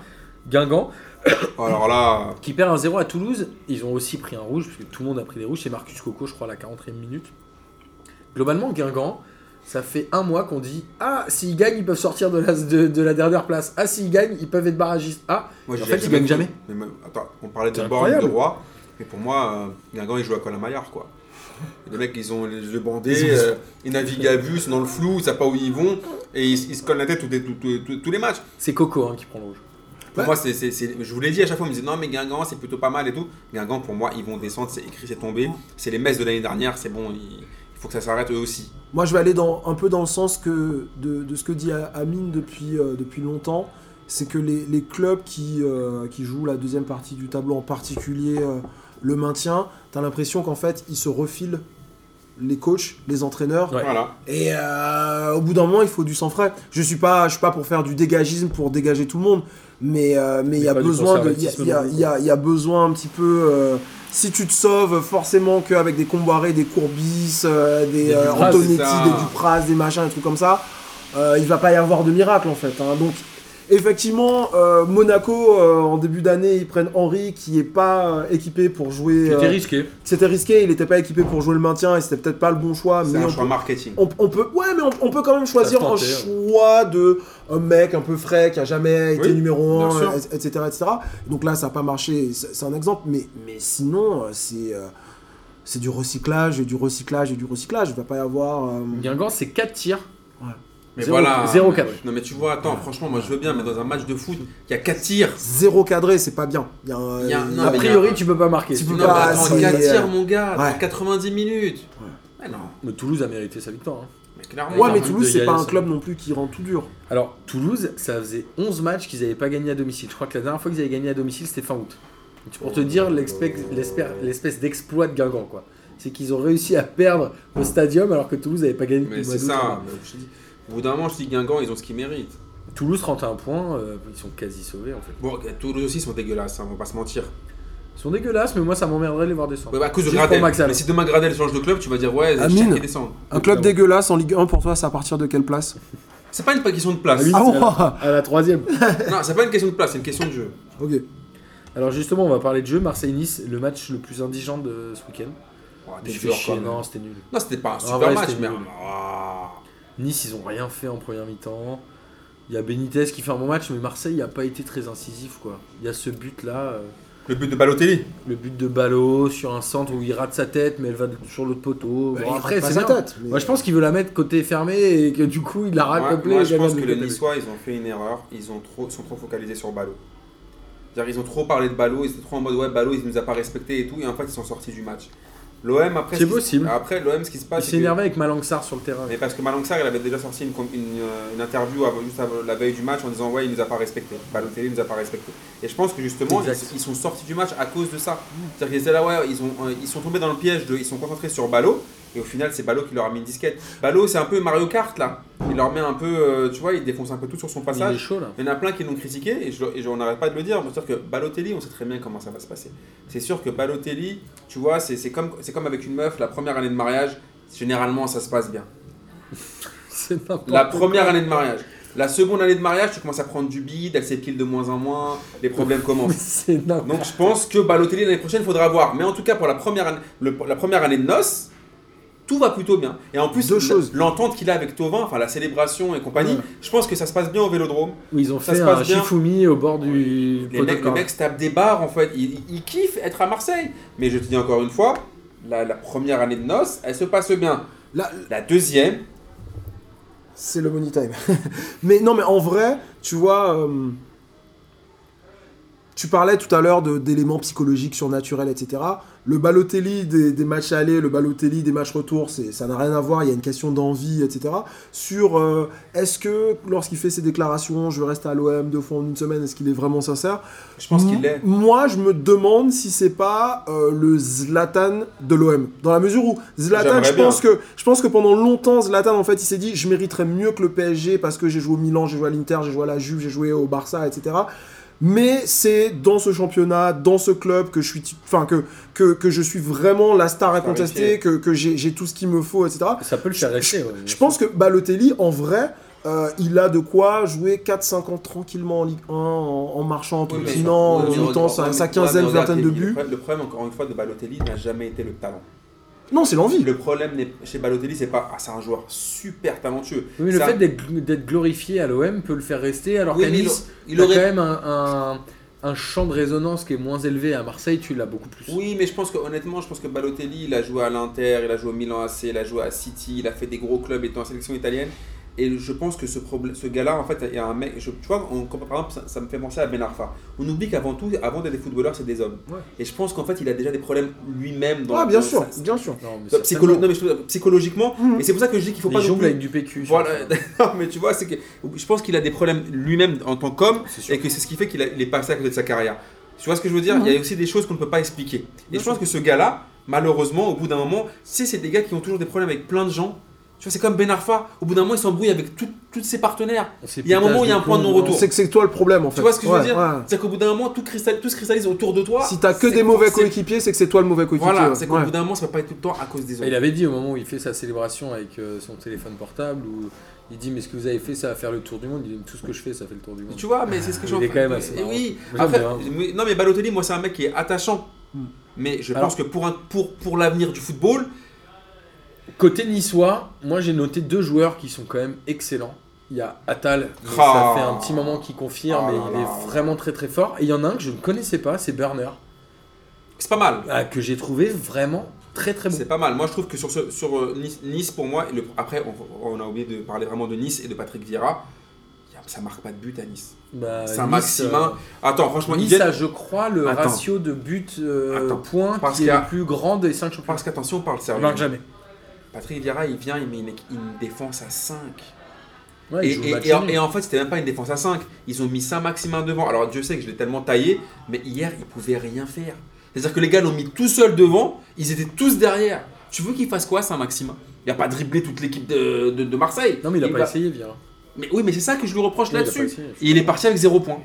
Et toute la saison, il a, il a Après, c'est vrai que En même temps, ils, ils, ils sont pas débordés dans le match non plus, Nice. C'est-à-dire que. Oui, mais parce que, mais parce que Marseille n'avait pas besoin. Tu forces pas Ouais, Marseille peut-être. à, à se sortir les doigts du cul. Marseille, tu, les- ils ont un chausson et ils Euh, gagnent, à 0. euh, D'un autre côté, euh, Marseille n'a pas fait non plus énormément de grands matchs. Ce qu'on a dit toute la première moitié de la saison, c'est que Marseille est pas terrible, mais que s'ils avaient un bon attaquant, un grand attaquant, pour mettre, euh, pour mettre les, les, les, les un, un but et demi, Ouais. des trucs comme ça, ils Exactement. gagneraient des points. C'est ce qui est en train de se produire. Après, maintenant, euh, Marseille qui va peut-être accrocher la troisième place, la quatrième ou la troisième place en, en fin de saison. C'est possible. Hein, C'est possible, c'est complètement faisable dans, dans le championnat de France. Euh, c'est quoi la saison prochaine euh, L'OM, lorsqu'ils seront plus attendus, s'ils doivent Oui, jouer une Ligue des oui, mais Champions, tu s'ils vois, Je pense gardent qu'un un ballot, un machin peut attirer d'autres mais tu vois, regarde tout à l'heure, je, je, je sais plus quand, quand on parlait du PSG, Ouais. euh, je sais plus qui c'est qui a dit, j'ai lu ça dans les médias il y a pas longtemps, il faut qu'on arrête avec. euh, tu vois, au moment on parlait beaucoup de l'OM, il faut qu'on arrête avec le OM Champions Project. Ouais. Et je suis tout à fait d'accord avec ça, je pense que c'était une grosse erreur de com quand ils sont arrivés de- et, de qu'ils le tirent comme un boulet, euh, c'était pareil pour le PSG quand ils arrêtaient pas de parler Ligue des Champions, ils ont parlé de Ligue des Champions trop tôt. pour Connerie. moi. Ils en parlent Trop toujours. tôt, hein. trop tôt, mais Ils en trop tôt en fait. Ouais, ouais, en parlent maintenant, ça me dérange pas. Ouais. Mais quand ils en parlent, peine ils- arrivés, ils en parlent en parlaient, c'était un peu chaud. Et je pense que l'OM, au bout d'un moment, cette histoire de Champions Project, avant d'arriver à Champions Project, déjà un cohérent project. Un project. Tu vois ce que je veux dire Déjà un project. déjà un project défini. Et pareil, les mêmes défauts qu'on dit par exemple, euh, euh, Zubizarreta, il sert à quoi? Qui fait quoi dans ce club? Héros fait quoi? Le propriétaire fait quoi? En fait, les, Français, ça ressemble un peu aux nouveaux riches qui se disent bah, il y a des mecs qui sont connus depuis longtemps, les Zubizarreta, les Enrique. Il y a des clubs qu'on des... on, va Oui. tout, on va tout mélanger, on va faire un truc sans respecter la culture Mais ce- de- du pays, le, le Déjà, il y a ça, et le- puis, au bout d'un moment, et puis au bout d'un moment, il y a un cahier des charges. Toi, tu es chargé de faire le recrutement. Fiche de Fais le poste. ouais, recrutement. ouais. Toi, tu es chargé de- d'entraîner les gardiens. Tu entraînes les gardiens. Mais au bout d'un moment, toi, tu es président et Héros est là, il nous sort des déclarations à l'emporte-pièce. Et après, il dit Bon, Rudy Garcia, quelqu'un qui connaît le foot, bah, tu fais tout. T'es le manager, tu fais les transferts, tu fais la lessive, tu fais. Mais à un moment, ça marche pas comme ça dans les grands clubs. Chacun. écoute, il faut placer les bonnes personnes au bon poste. C'est tout. Alors, est-ce qu'il y a ça? Mais en même temps, Garcia, là, qui commence à jouer un peu toujours avec le même système et la même équipe, en tout cas depuis 3-4 matchs, Oui. est-ce qu'on est d'accord qu'il a enfin trouvé son système et que les Payet, Straussman et Gustavo, a priori, vont manger les miettes des, des temps de jeu? Non, mais moi je suis pas si sûr que ça parce que je pense que euh, autant Ça joue Euh, mieux sans eux. En temps paillette, je pense que c'est un peu fini pour lui parce que malheureusement, l'entente Tovin, Balotelli, ça, Ça a l'air de marcher. ça a l'air de Et marcher. Germain aussi, C'est l'avenir du club que, que Voilà. Payet, ouais. Et par contre, un mec comme Gustavo, je, le- je le, je le mettrais pas hors champ parce que, par exemple, un mec comme Maxime Lopez, hier par exemple, il n'existe pas. Il n'existe pas. Et je pense que vu que pa- Marseille va prendre une manita euh, dimanche prochain au parc, il y aura d'autres gens qui vont pouvoir euh, ressortir leur tête. Moi, moi, je pense, sur- Peut-être. sur- surtout, euh, on parlait tout à l'heure de, de, Ba- de Balotelli, combien de temps ça va durer et tout. Moi, ce qui me marque surtout à l'OM, c'est c'est pas, c'est pas le seul club euh, pour lequel c'est le cas, mais euh, à l'OM, c'est particulièrement vrai. Ce sentiment qu'il n'y a pas trop de long terme, en fait. C'est-à-dire que même Balotelli, il dit Moi, je veux rester, j'ai signé pour 6 mois, mais je veux rester. Tu es là, mais, mais en fait, euh, il n'y a pas de d'ossature qui va durer longtemps, il n'y a pas une vision à long terme, il les n'y a pas. sur les 2-3 dernières années montraient qu'il n'y avait pas de réflexion à long terme. En Il fait. n'y a pas, il y a pas, je sais pas. On a besoin d'un truc, on prend ce mec-là, c'est pas mal, il a joué dans tel club, non, mais vas-y, il regarde, va faire l'affaire non, pendant mais tu regardes bien, j'insiste là-dessus. Les mecs, au bout d'un moment, prennent Zubizarreta, ce qui peut être, peut être un bon choix. Je ne connais pas Zubizarreta. On me dit qu'il a fait du bon travail au Barça. Peut-être. Tu prends Zubizarreta, mais tu ne lui laisses pas comme tu prends Théo Henrique et tu ne le laisses pas. À la limite, il reprend des joueurs, il se plante. Il assume, il se fait virer. Mais il, prend- il ne peut même pas prendre des joueurs que lui veut, lui veut prendre. Tu prends Garcia, et lui et ses agents ramènent tous les joueurs. Au bout d'un moment, c'est pas sérieux. Parce que le jour où tu vires Garcia, tu n'as plus de politique de club. Or, ce n'est pas Garcia. Or, Garcia, c'est un entraîneur. Ce n'est pas un président. Ouais. Ce n'est pas un mec qui va rester dans le marbre, euh, qui va rester sur le long terme. On sait très bien que les entraîneurs euh, dans le foot, nos ça jours, dure pas ouais. 3 ans? Ouais. Dégage. ouais. Grand maximum. Grand maximum. Ouais. Mais par contre, si l'OM m'écoute aujourd'hui, s'il pouvait recruter Youssef euh, Attal, euh, ça serait ouf. Ce mec-là a un potentiel de malade. C'est un vrai blédard, c'est un vrai DZ 100% pur C'est jus. un mec de, de- de la JS Kabylie qui a joué, euh, un mec qui vient du bled, qui a joué dans des terrains tout pétés. Et à chaque fois, il y va, il a un potentiel de dingue. Il est jeune, hein, je crois qu'il a 22 ans. Il est archi jeune. Il faut investir sur ce Ouais, genre de il- profil. Un- lui, au vélodrome, je peux te dire que ça va le, ça va le pousser. Alors, on a euh, fini notre tour de la Ligue 1. Et j'espère que ça t'a plu, Amine, et toi aussi, euh, Kevin. Tout à fait. Et on va parler alors très rapidement des championnats étrangers. On n'est pas en avance sur cette émission, mais on s'en doutait avec la Ligue des Champions. Rapidement en Angleterre, euh, bon. Il se tire la bourre. Personne- Chelsea, Chelsea est en train de. Manchester est tombé. Chelsea 2-0. est en train de lâcher et Arsenal a battu Manchester 2-0 exactement. Pendant que Liverpool et Manchester City gagnaient et Tottenham qui est en train de perdre des points mais qui va certainement se concentrer Mais sur la Ligue des Tottenham fait du Tottenham. En même temps, on rappelle qu'en Angleterre, c'est les quatre premiers qualifiés donc finalement entre deuxième, troisième ou quatrième, Non, mais pour moi, l'information. Pour moi, l'information de cette journée-là, c'est que Liverpool ne lâche pas. Liverpool, à un moment, ils étaient- on pensait qu'ils allaient Ils un peu un point de décrocher. retard sur City. Et ils ont gagné, ils sont encore bien là. Et c'est-à-dire que entre City et Liverpool, jusqu'au bout, ça va se taper pour le titre. Est-ce que ça veut dire que le championnat d'Angleterre est plus difficile à gagner euh, que la Ligue des Champions Parce que Liverpool arrive à faire des résultats en Ligue des Champions, arrive à arriver en finale, à même la gagner. Mais par contre, le championnat, c'est quoi? C'est les années 90 Je pense pas, parce que je pense, C'est 90, je je crois. pense que la Ligue des 91. Champions reste quand même le plus difficile à gagner. Parce que quand tu regardes comment les mecs se tirent la bourre, à part le Real qui l'a gagné trois fois de suite, Ouais. la Ligue des Champions, c'est très compliqué. Il y a, on a par exemple Ouais, après, PSG, techniquement, la, Ligue des Champions, euh, c'est 18 matchs, le championnat, c'est 36 aussi. hein. C'est ça, mais, compliqué, ap- le mais championnat. après Liverpool, ils ont aussi fait le P- ils ont un peu fait le PSG entre guillemets en championnat. L'année- L'année où, où Steven Gerrard Gérard, glisse, ouais, euh, ils doivent le prendre ils doivent prendre ce championnat. Ils, ils se sont sabordés souvent Mais ce que je veux dire, c'est que y a- y- tous- les clubs ont des traumas, enfin pas tous les clubs, mais beaucoup de clubs ont des traumatismes, des complexes, des machins. Exactement. mais Et, et le- Liverpool, c'est peut-être sur le championnat, moi je pense qu'ils vont pas y arriver. Hein. Si on rappelle que le PSG, c'est là. euh, alors, c'est certes la 28e journée qui s'est jouée, mais le PSG a deux matchs en moins. Donc, à 26, po- 26 journées, ils ont 71 points. En Angleterre, City et Liverpool qui doivent être à peu près au même nombre de matchs joués, peut-être un de plus. Non, ils ont le même nombre de matchs joués. Enfin, avec les deux en retard ou pas? Même nombre. Eh ben, ils ont 74 et 73 points. C'est-à-dire que là, à un moment, les deux ont un rythme qui est mais gigantesque. et c'est un peu le concept de se dire, bah, de toute façon, celui des deux qui sera pas champion, ce sera le dindon de la farce. Ah, parce mais que de toute façon, ils vont certainement battre des records de Mais c'est points. sûr, machin, mais c'est sûr. Mais moi, je pense que ce week-end-là, Liverpool, ils ont bien fait de rester accrochés parce que je pense que sinon, ils, ils allaient plus revoir City. City, possible. alors tu vois, par contre, tout à l'heure on parlait des équipes, moi je pense, aussi, je rejoins Kevin par rapport à ça, c'est-à-dire que pour moi, City, c'est une équipe qui est armée pour le championnat. Alors peut-être que je vais m'afficher, mais je pense pas que City soit armé, même avec Guardiola, pour gagner la Ligue des Champions. Je pense que City, c'est un peu comme le PSG, ils vont avoir du mal à la gagner cette Ligue des Champions. Et, pour- et Alors- par contre, en championnat, ils sont là. En parlant de Ligue des Champions et de clubs qui l'ont gagné, le Real, alors en Espagne, tout le monde a gagné. Atlético contre les Ganes, combien? 1-0. Euh, Classique. Euh, le Barça qui bat le Rayo Vallecano 3-1 et le Real qui bat Valladolid 4-1. Le Real qui a officiellement annoncé le retour de. Zidane, mais est-ce que Ah ouais c'est pour maintenant ou C'est est-ce que c'est à la fin de saison Non, c'est maintenant. C'est maintenant, donc a priori avec une grosse enveloppe. Ils leur font une jardim. euh, C'est ça, j'allais dire, ils font, Mais- c'est de la merde, ils font comme Monaco. Non, mais le truc, c'est que tout le monde m'a dit, ouais, j'ai reçu plein de messages avant l'émission me disant, ouais, tu dois être super content, c'est ton kiff de la semaine, et pas du tout. C'est-à-dire que moi, je trouve que Florentino Pérez ramène Zizou pour ra- racheter la paix sociale, mais je vois pas l'intérêt de Zizou de retourner au Real là. Moi, je trouve que. Bah, ouais, s'il a une grosse enveloppe de recrutement prévue. mais non, pourquoi là? Si tu veux ramener Zidane, ramène-le avant l'Ajax. Là, tu le ramènes, il n'y a plus rien à jouer. Pourquoi Bah, tu laisses pas Solari tu peux lui Mais pourquoi tu laisses- préparer Pourquoi la- tu la laisses pas Solari Pourquoi tu laisses pas Solari terminer la saison?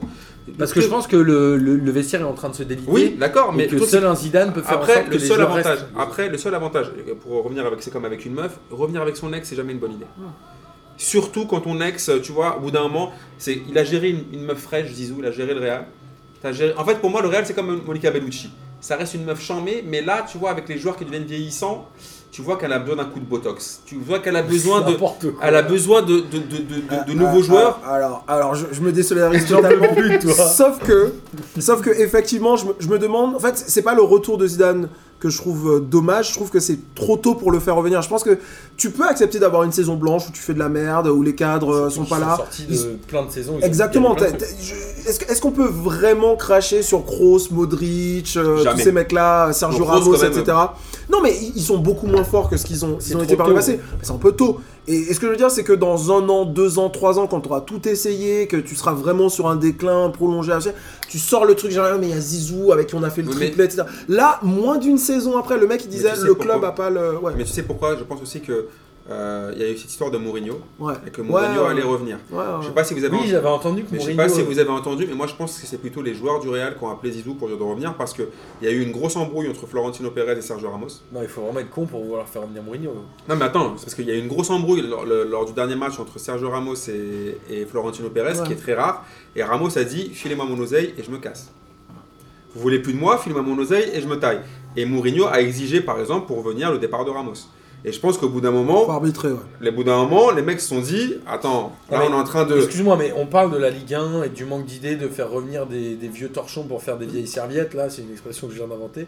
Mais que le Real ait ne serait-ce qu'un quart de seconde l'idée de faire revenir Mourinho, c'est quand même le pire truc du monde. Non mais tu sais qu'il est, il- être bête. Non mais, tu sais a que, non mais tu sais que avant que cette histoire de Zidane qui est vraiment à mon avis, je dis, moi je pense que c'est les, les joueurs qui ont dû l'appeler ou des mecs influents parce que euh, la, la presse, la presse madrilène était convaincue que encore a- ce matin que Mourinho devait arriver cette semaine parce que le nouveau entraîneur de- de- du Real était annoncé pour cette semaine et que Mourinho il était, il avait quasiment euh, signé.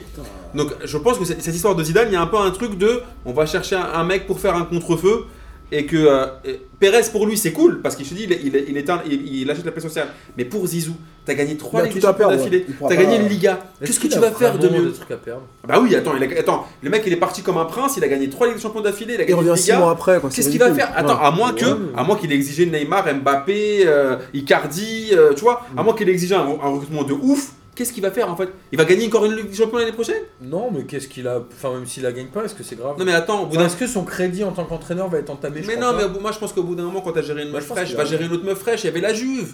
Pourquoi est-ce qu'il va pas te, prendre un autre challenge et se dire je vais gagner On avec la Juve que la Juve, c'est la vieille dame. euh, Bah voilà, Donc, tu vois. euh, meuf fraîche, Tu vois ce que je veux dire? Moi, Je vais pas rentrer dans moi, tes j'aurais bien voulu, comparaisons. non mais j'aurais bien voulu voir Zizou dans un autre challenge. Pour moi, ce qu'il a fait au Real, il a fait le tour. Mais que Il c'est a pas fait ça, un le truc de gros challenge, c'est de reprendre le Real qui a plus Ouais, mais pas six mois après. Tu le fais cinq ans après. Moi, moi je, je dis, le, le seul Ouais, truc marrant, à la limite, c'est que si Mourinho retourne pas au Real, peut-être qu'il ira à l'OL. Saison 2019-2020, on en parlait il y a Ah, quelques à semaines. Paris. euh, euh, ah non, ça serait chelou quand même. Ça, ça me ferait. Ou à Paris. En- Alors, on va avancer parce qu'il faut qu'on avance. Côté italien, la Juve bat l'Udinese 4-1 Ah oui, ça, c'est, euh, pendant que Naples fait match nul à Sassuolo. Faut qu'ils aillent se faire enculer. Et ils ont Et à chaque fois, 18 c'est- j'en peux plus d'eux. À chaque fois, tu veux les soutenir, à chaque fois, ils font de la merde. Alors, on rappelle que l'année dernière, à 4-5 journées de la fin, ils jouent encore le titre. Là, ils ont 18 points de retard. Voilà, c'est terminé. Donc, le titre est officiellement euh, donné à la Juventus euh, de Turin. Et pendant ce temps-là, ça se tire la bourre entre le Milan et l'Inter, qui devraient retrouver les deux en même temps la Ligue des Champions l'année prochaine, Par ce qui est plutôt bien. Mais par contre, pour le Milan AC, quelle bonne pioche Piatek. Ouais. Il a encore marqué là? Il a encore marqué. Ah, Ils putain. gagnent 2-1 contre le Kiev. Piatek qui fait une super, euh, Putain, super euh, saison. c'est vraiment là pour eux. On parle du mercato d'hiver. c'est un Mais j'allais dire, ouais, le euh, mercato d'hiver. On euh, a pris pour ballon, on a réussi. Mais eux, ça leur a super réussi. Ils marquent quasiment euh, à chaque match. Et en Allemagne, euh, Munich et Dortmund devant ont gagné. Munich, re- Et Munich est repassé devant au goal average. Ils ont le même Mais, nombre de mais points. ça, c'est honteux pour Dortmund. 57 et ils ont deux buts d'avance au goal Mais average. tu vois, là, franchement, Dortmund, il nous faut un peu une nappe. Dortmund, ils étaient là, franchement, on se disait, cette année, ils vont réussir à. Ils ont fait un mois de février raté. Quoi.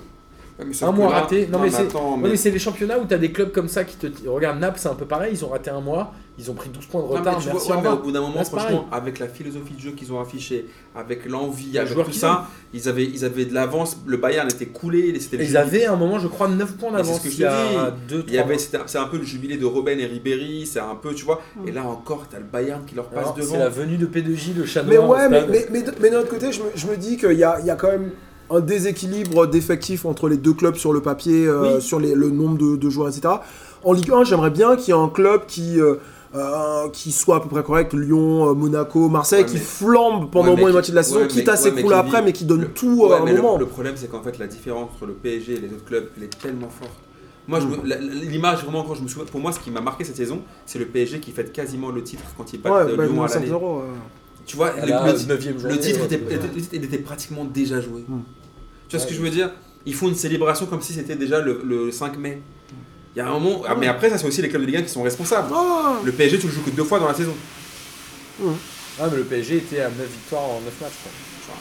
Après, euh, voilà, c'est. c'est- c'est- Mais moi, on suivra de près et on suivra aussi forcément le Fortuna Düsseldorf pour faire plaisir à Mathieu, qui est, euh, qui, est grand fan, qui est pas grand fan, mais comme il habite là-bas, il aimerait bien qu'il reste en. Bundesliga et là ils vont certainement rester. Ils jouent aujourd'hui, ils jouent toujours le lundi. Je pense que ils font toujours jouer les promus le lundi en Allemagne. Tu vois, c'est pas comme euh, en Italie où c'est la Roma qui jouait ce soir. Ce soir. qui est aussi un promu, non?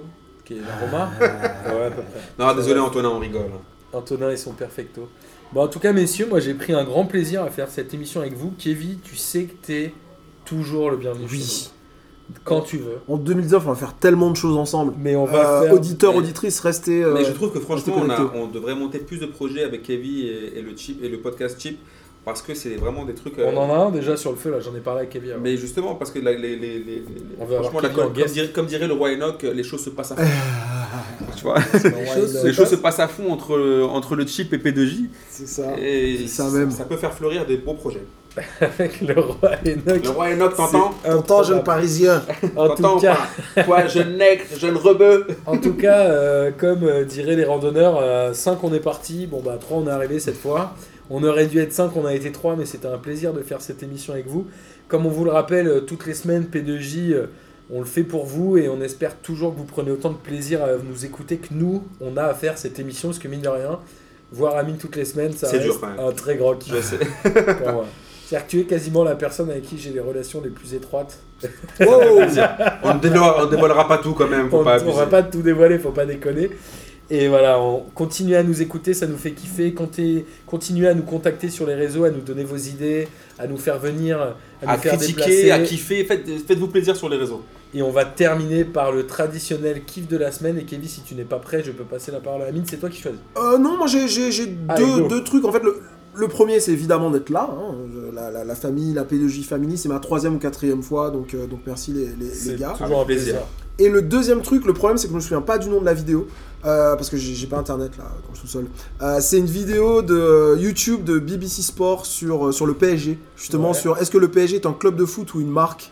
Et c'est intéressant, je pense, de voilà après cette nouvelle remontada, de, d'avoir la perspective des médias étrangers sur, euh, sur la Ligue 1, sur le PSG, sur toutes ces choses-là, et ça, ça, ça éclaire bien. En gros, euh, ils expliquent que le tournant euh, un peu commercial, euh, les maillots de Jordan, etc., ça a bien marché. Être respecté euh, de- du, du gratin, c'est une, une on en chose différente. tout à l'heure. Le Donc, PSG est euh, devenu, je crois, un des quatrièmes vendeurs de maillots. Ouais, c'est un truc de ouf aux États-Unis, c'est un niveau truc marketing, ouais. c'est géré. zéro faute. Ouais. C'est malin. Donc euh, BBC Sport plus PSG, vous allez tomber sur cette petite vidéo en anglais, c'est c'est intéressant. On va regarder ça. Amine J'ai deux kiffs. Le premier kiff, euh, c'est euh, hier au Canal Football Club. J'ai rien compris. Vraiment, j'ai vu des mamies derrière un Matou en train de tricoter des pulls et je me suis dit, en fait, ces meufs-là, elles sont trop chambées, elles sont pas les reins du foot, elles sont venues pour tricoter. Bon, après, j'ai appris que c'était en fait un challenge pour euh, PSG Marseille, mais ça m'a fait gaulerie de voir L'année dernière, ils avaient fait un site un peu en mode vaudou. Vaudou, voilà. ouais, Voilà. Et là, c'est un peu le même concept. Voilà, ça, c'est mon premier kiff de la C'est semaine. un site où il se passe rien, où juste tu cliques. Et le deuxième kiff de la semaine, c'est, c'est ça va faire un peu pathos, mais c'est les, les mecs qui nous suivent un peu sur le réseau. Hier, je, je- je me lève, euh, certes tardi- tardivement, et je vois qu'un mec dit Ouais, je crois qu'il s'appelle Jalal, c'est ça? Putain, mais c'était mon kiff. Voilà, et le mec dit ouais, et, et le, et le mec dit ouais, le P- P2J c'est vraiment un- la bande de potes qui, qui nous fait kiffer pour qu'on parle de foot simplement. Alors on dit beaucoup de conneries, moi le premier, mais euh, Non. mais, Attends, mais franchement, euh, je vois d'autres mecs qui suivent, qui bon, qui réagissent. Et juste pour ça, franchement, c'est un vrai kiff de parler de foot avec des mecs qui se sentent proches de nous sans nous connaître. Il y a un gars qui devait venir tout à l'heure, justement, comme Ulrich. Ulrich, qu'on connaissait même pas et qui en deux temps trois mouvements, en, euh, à deux trois messages Twitter, on lui propose de venir. Le mec au début il était là, ah les gars je vous kiffe, mais il a interagi avec nous, il était vénère un peu contre nous entre guillemets. On lui propose de venir, il vient. Bon, il a eu des problèmes, il, reviendra après. Et c'est ça le kiff, c'est-à-dire qu'on est resté un peu en mode terre terre. Les gars, vous voulez venir, vous venez. Et euh, c'est ça qui est bien un peu dans le foot actuel, enfin dans, comment nous P2J on aborde un peu notre vision du foot et notre vision de communiquer. Et euh, je dis aux gars, que vous nous aimiez ou que vous nous aimiez pas, que vous soyez vénère contre les conneries qu'on dit ou que, vous soyez, ou que vous les validiez, venez vous exprimer chez nous, vous serez toujours les bienvenus. Bah ça tombe bien parce que c'était mon kiff. Le premier c'était bien évidemment que Kevin revienne parce qu'on échange pas mal avec Kevin sur les réseaux. On veut faire des projets ensemble, etc. Et on essaie de coordonner nos agendas et ça m'a fait plaisir que tu sois là. Et je voulais aussi en placer une petite pour euh, Jalal qui nous soutient tout le temps et qu'on adore. On se connaît pas, on s'est jamais vu de notre vie, mais on échange des messages euh, sur euh, les réseaux et on, on espère qu'il va enfin réussir à venir chez nous. Et aussi Nico, Nico qui a réagi euh, sur le hors-série aussi. Je crois que l'avis sur Nedved a fait beaucoup débat. Ulrich est venu parce qu'il nous a dit les gars, vous avez dit que Nedved était une arnaque, donc je vous écoute plus jamais de ma vie. Et on en a plein. Et ce que je retiens de, ce- de cette hors-série, d'ailleurs, je remercie Philou d'avoir euh, ouais. Animé, Phil Jackson. avec talent. Mais ce qui est du génie, c'est qu'on a charclé tout le monde, mais les gens n'ont retenu Que Nedved. Je savais pas que Nedved était autant, autant kiffé par les. Non, mais c'est-à-dire que les Cannavaro, quand j'ai dit que c'était une pipe, tout le monde s'en fout. Les Zlatan, quand j'ai dit que c'était une pipe, tout le monde s'en fout. Mais Nedved, je sais pas pourquoi, c'est le côté Laurent Dutch, Mais je pense que je sais pas, il, y a- il doit y avoir un truc mystique euh, autour de. avec Pavel. autour de sa pucks, tu vois, la pucks de, de, de Nedved, mais apparemment les gens ont été outrés qu'on l'ait autant désingué. Et on en parlait avec Kevin juste avant, et on a beaucoup de chance, nous, euh, chez P2J et dans la P2J famille, parce que c'est comme ça qu'on a lancé le mouvement, parce qu'on est persuadé que les podcasts, il n'y a pas de concurrence, on est là pour non, tous travailler ensemble Évidemment. et donner la parole. Il y a plein de gens qui nous écoutent parce qu'ils ont écouté Banquette, qui nous a cités. Il y Écoutez, a des gens qui ont suivi euh, Graphic United parce qu'on les a cités, etc. Et nous, c'est vers ça qu'on veut, euh, qu'on veut aller. Et on se disait avec Kevin que P2J avait beaucoup de chance d'avoir que des gens bienveillants, entre guillemets, autour de nous, notamment sur les réseaux, etc. mais je pense On n'a jamais le clash parce que, en fait, je- on, on aime ce qu'on fait. Mais on je pense que tu vous, fonctionnes quoi. pas avec du seum. C'est-à-dire que moi, j'ai jamais compris les gens qui avaient du seum contre quelqu'un d'autre. Au bout d'un moment, tu fais un truc, si les mecs, ça, ça plaît, si ça te plaît pas, t'écoutes pas, mais avoir du seum contre quelqu'un qui fait un autre podcast que le tien, nous les mecs qui font des podcasts de foot qui veulent venir chez nous, vous êtes les bienvenus. Vous voulez débattre avec nous euh, des a- de Renoir. hein, Mais c'est ça. Non, mais tu vois ce que je veux dire C'est-à-dire que moi, je trouve que tu fonctionneras pas avec du seum. Tu marcheras pas avec du seum. Et on embrasse. Sauf si tu veux bah, tourner un instant seum. On embrasse tous les podcasteurs qui sont autour de nous. Je pense à Abdallah de Banquette, qu'on vous invite bien évidemment à écouter parce que c'est une très belle émission. David de Nociné aussi, qu'on vous invite Ah, gros évidemment bisous à écouter. David. Ouais, ouais. Exactement. Mélanie, que tu connais Du bien, Chip, du ouais. Chip, qui nous a fait rencontrer ces fameux euh, Collégien. collégiens. Donc voilà, euh, continuons ce- ce- cette famille. quoi. Bah, on- Ça vous va? On peut clôturer là-dessus, non? Je pense qu'on peut continuer là-dessus. Allez. We are the world. Kevin. We are the world. T'es toujours le bienvenu chez nous. À très vite. Ciao, Allez, salut Bye.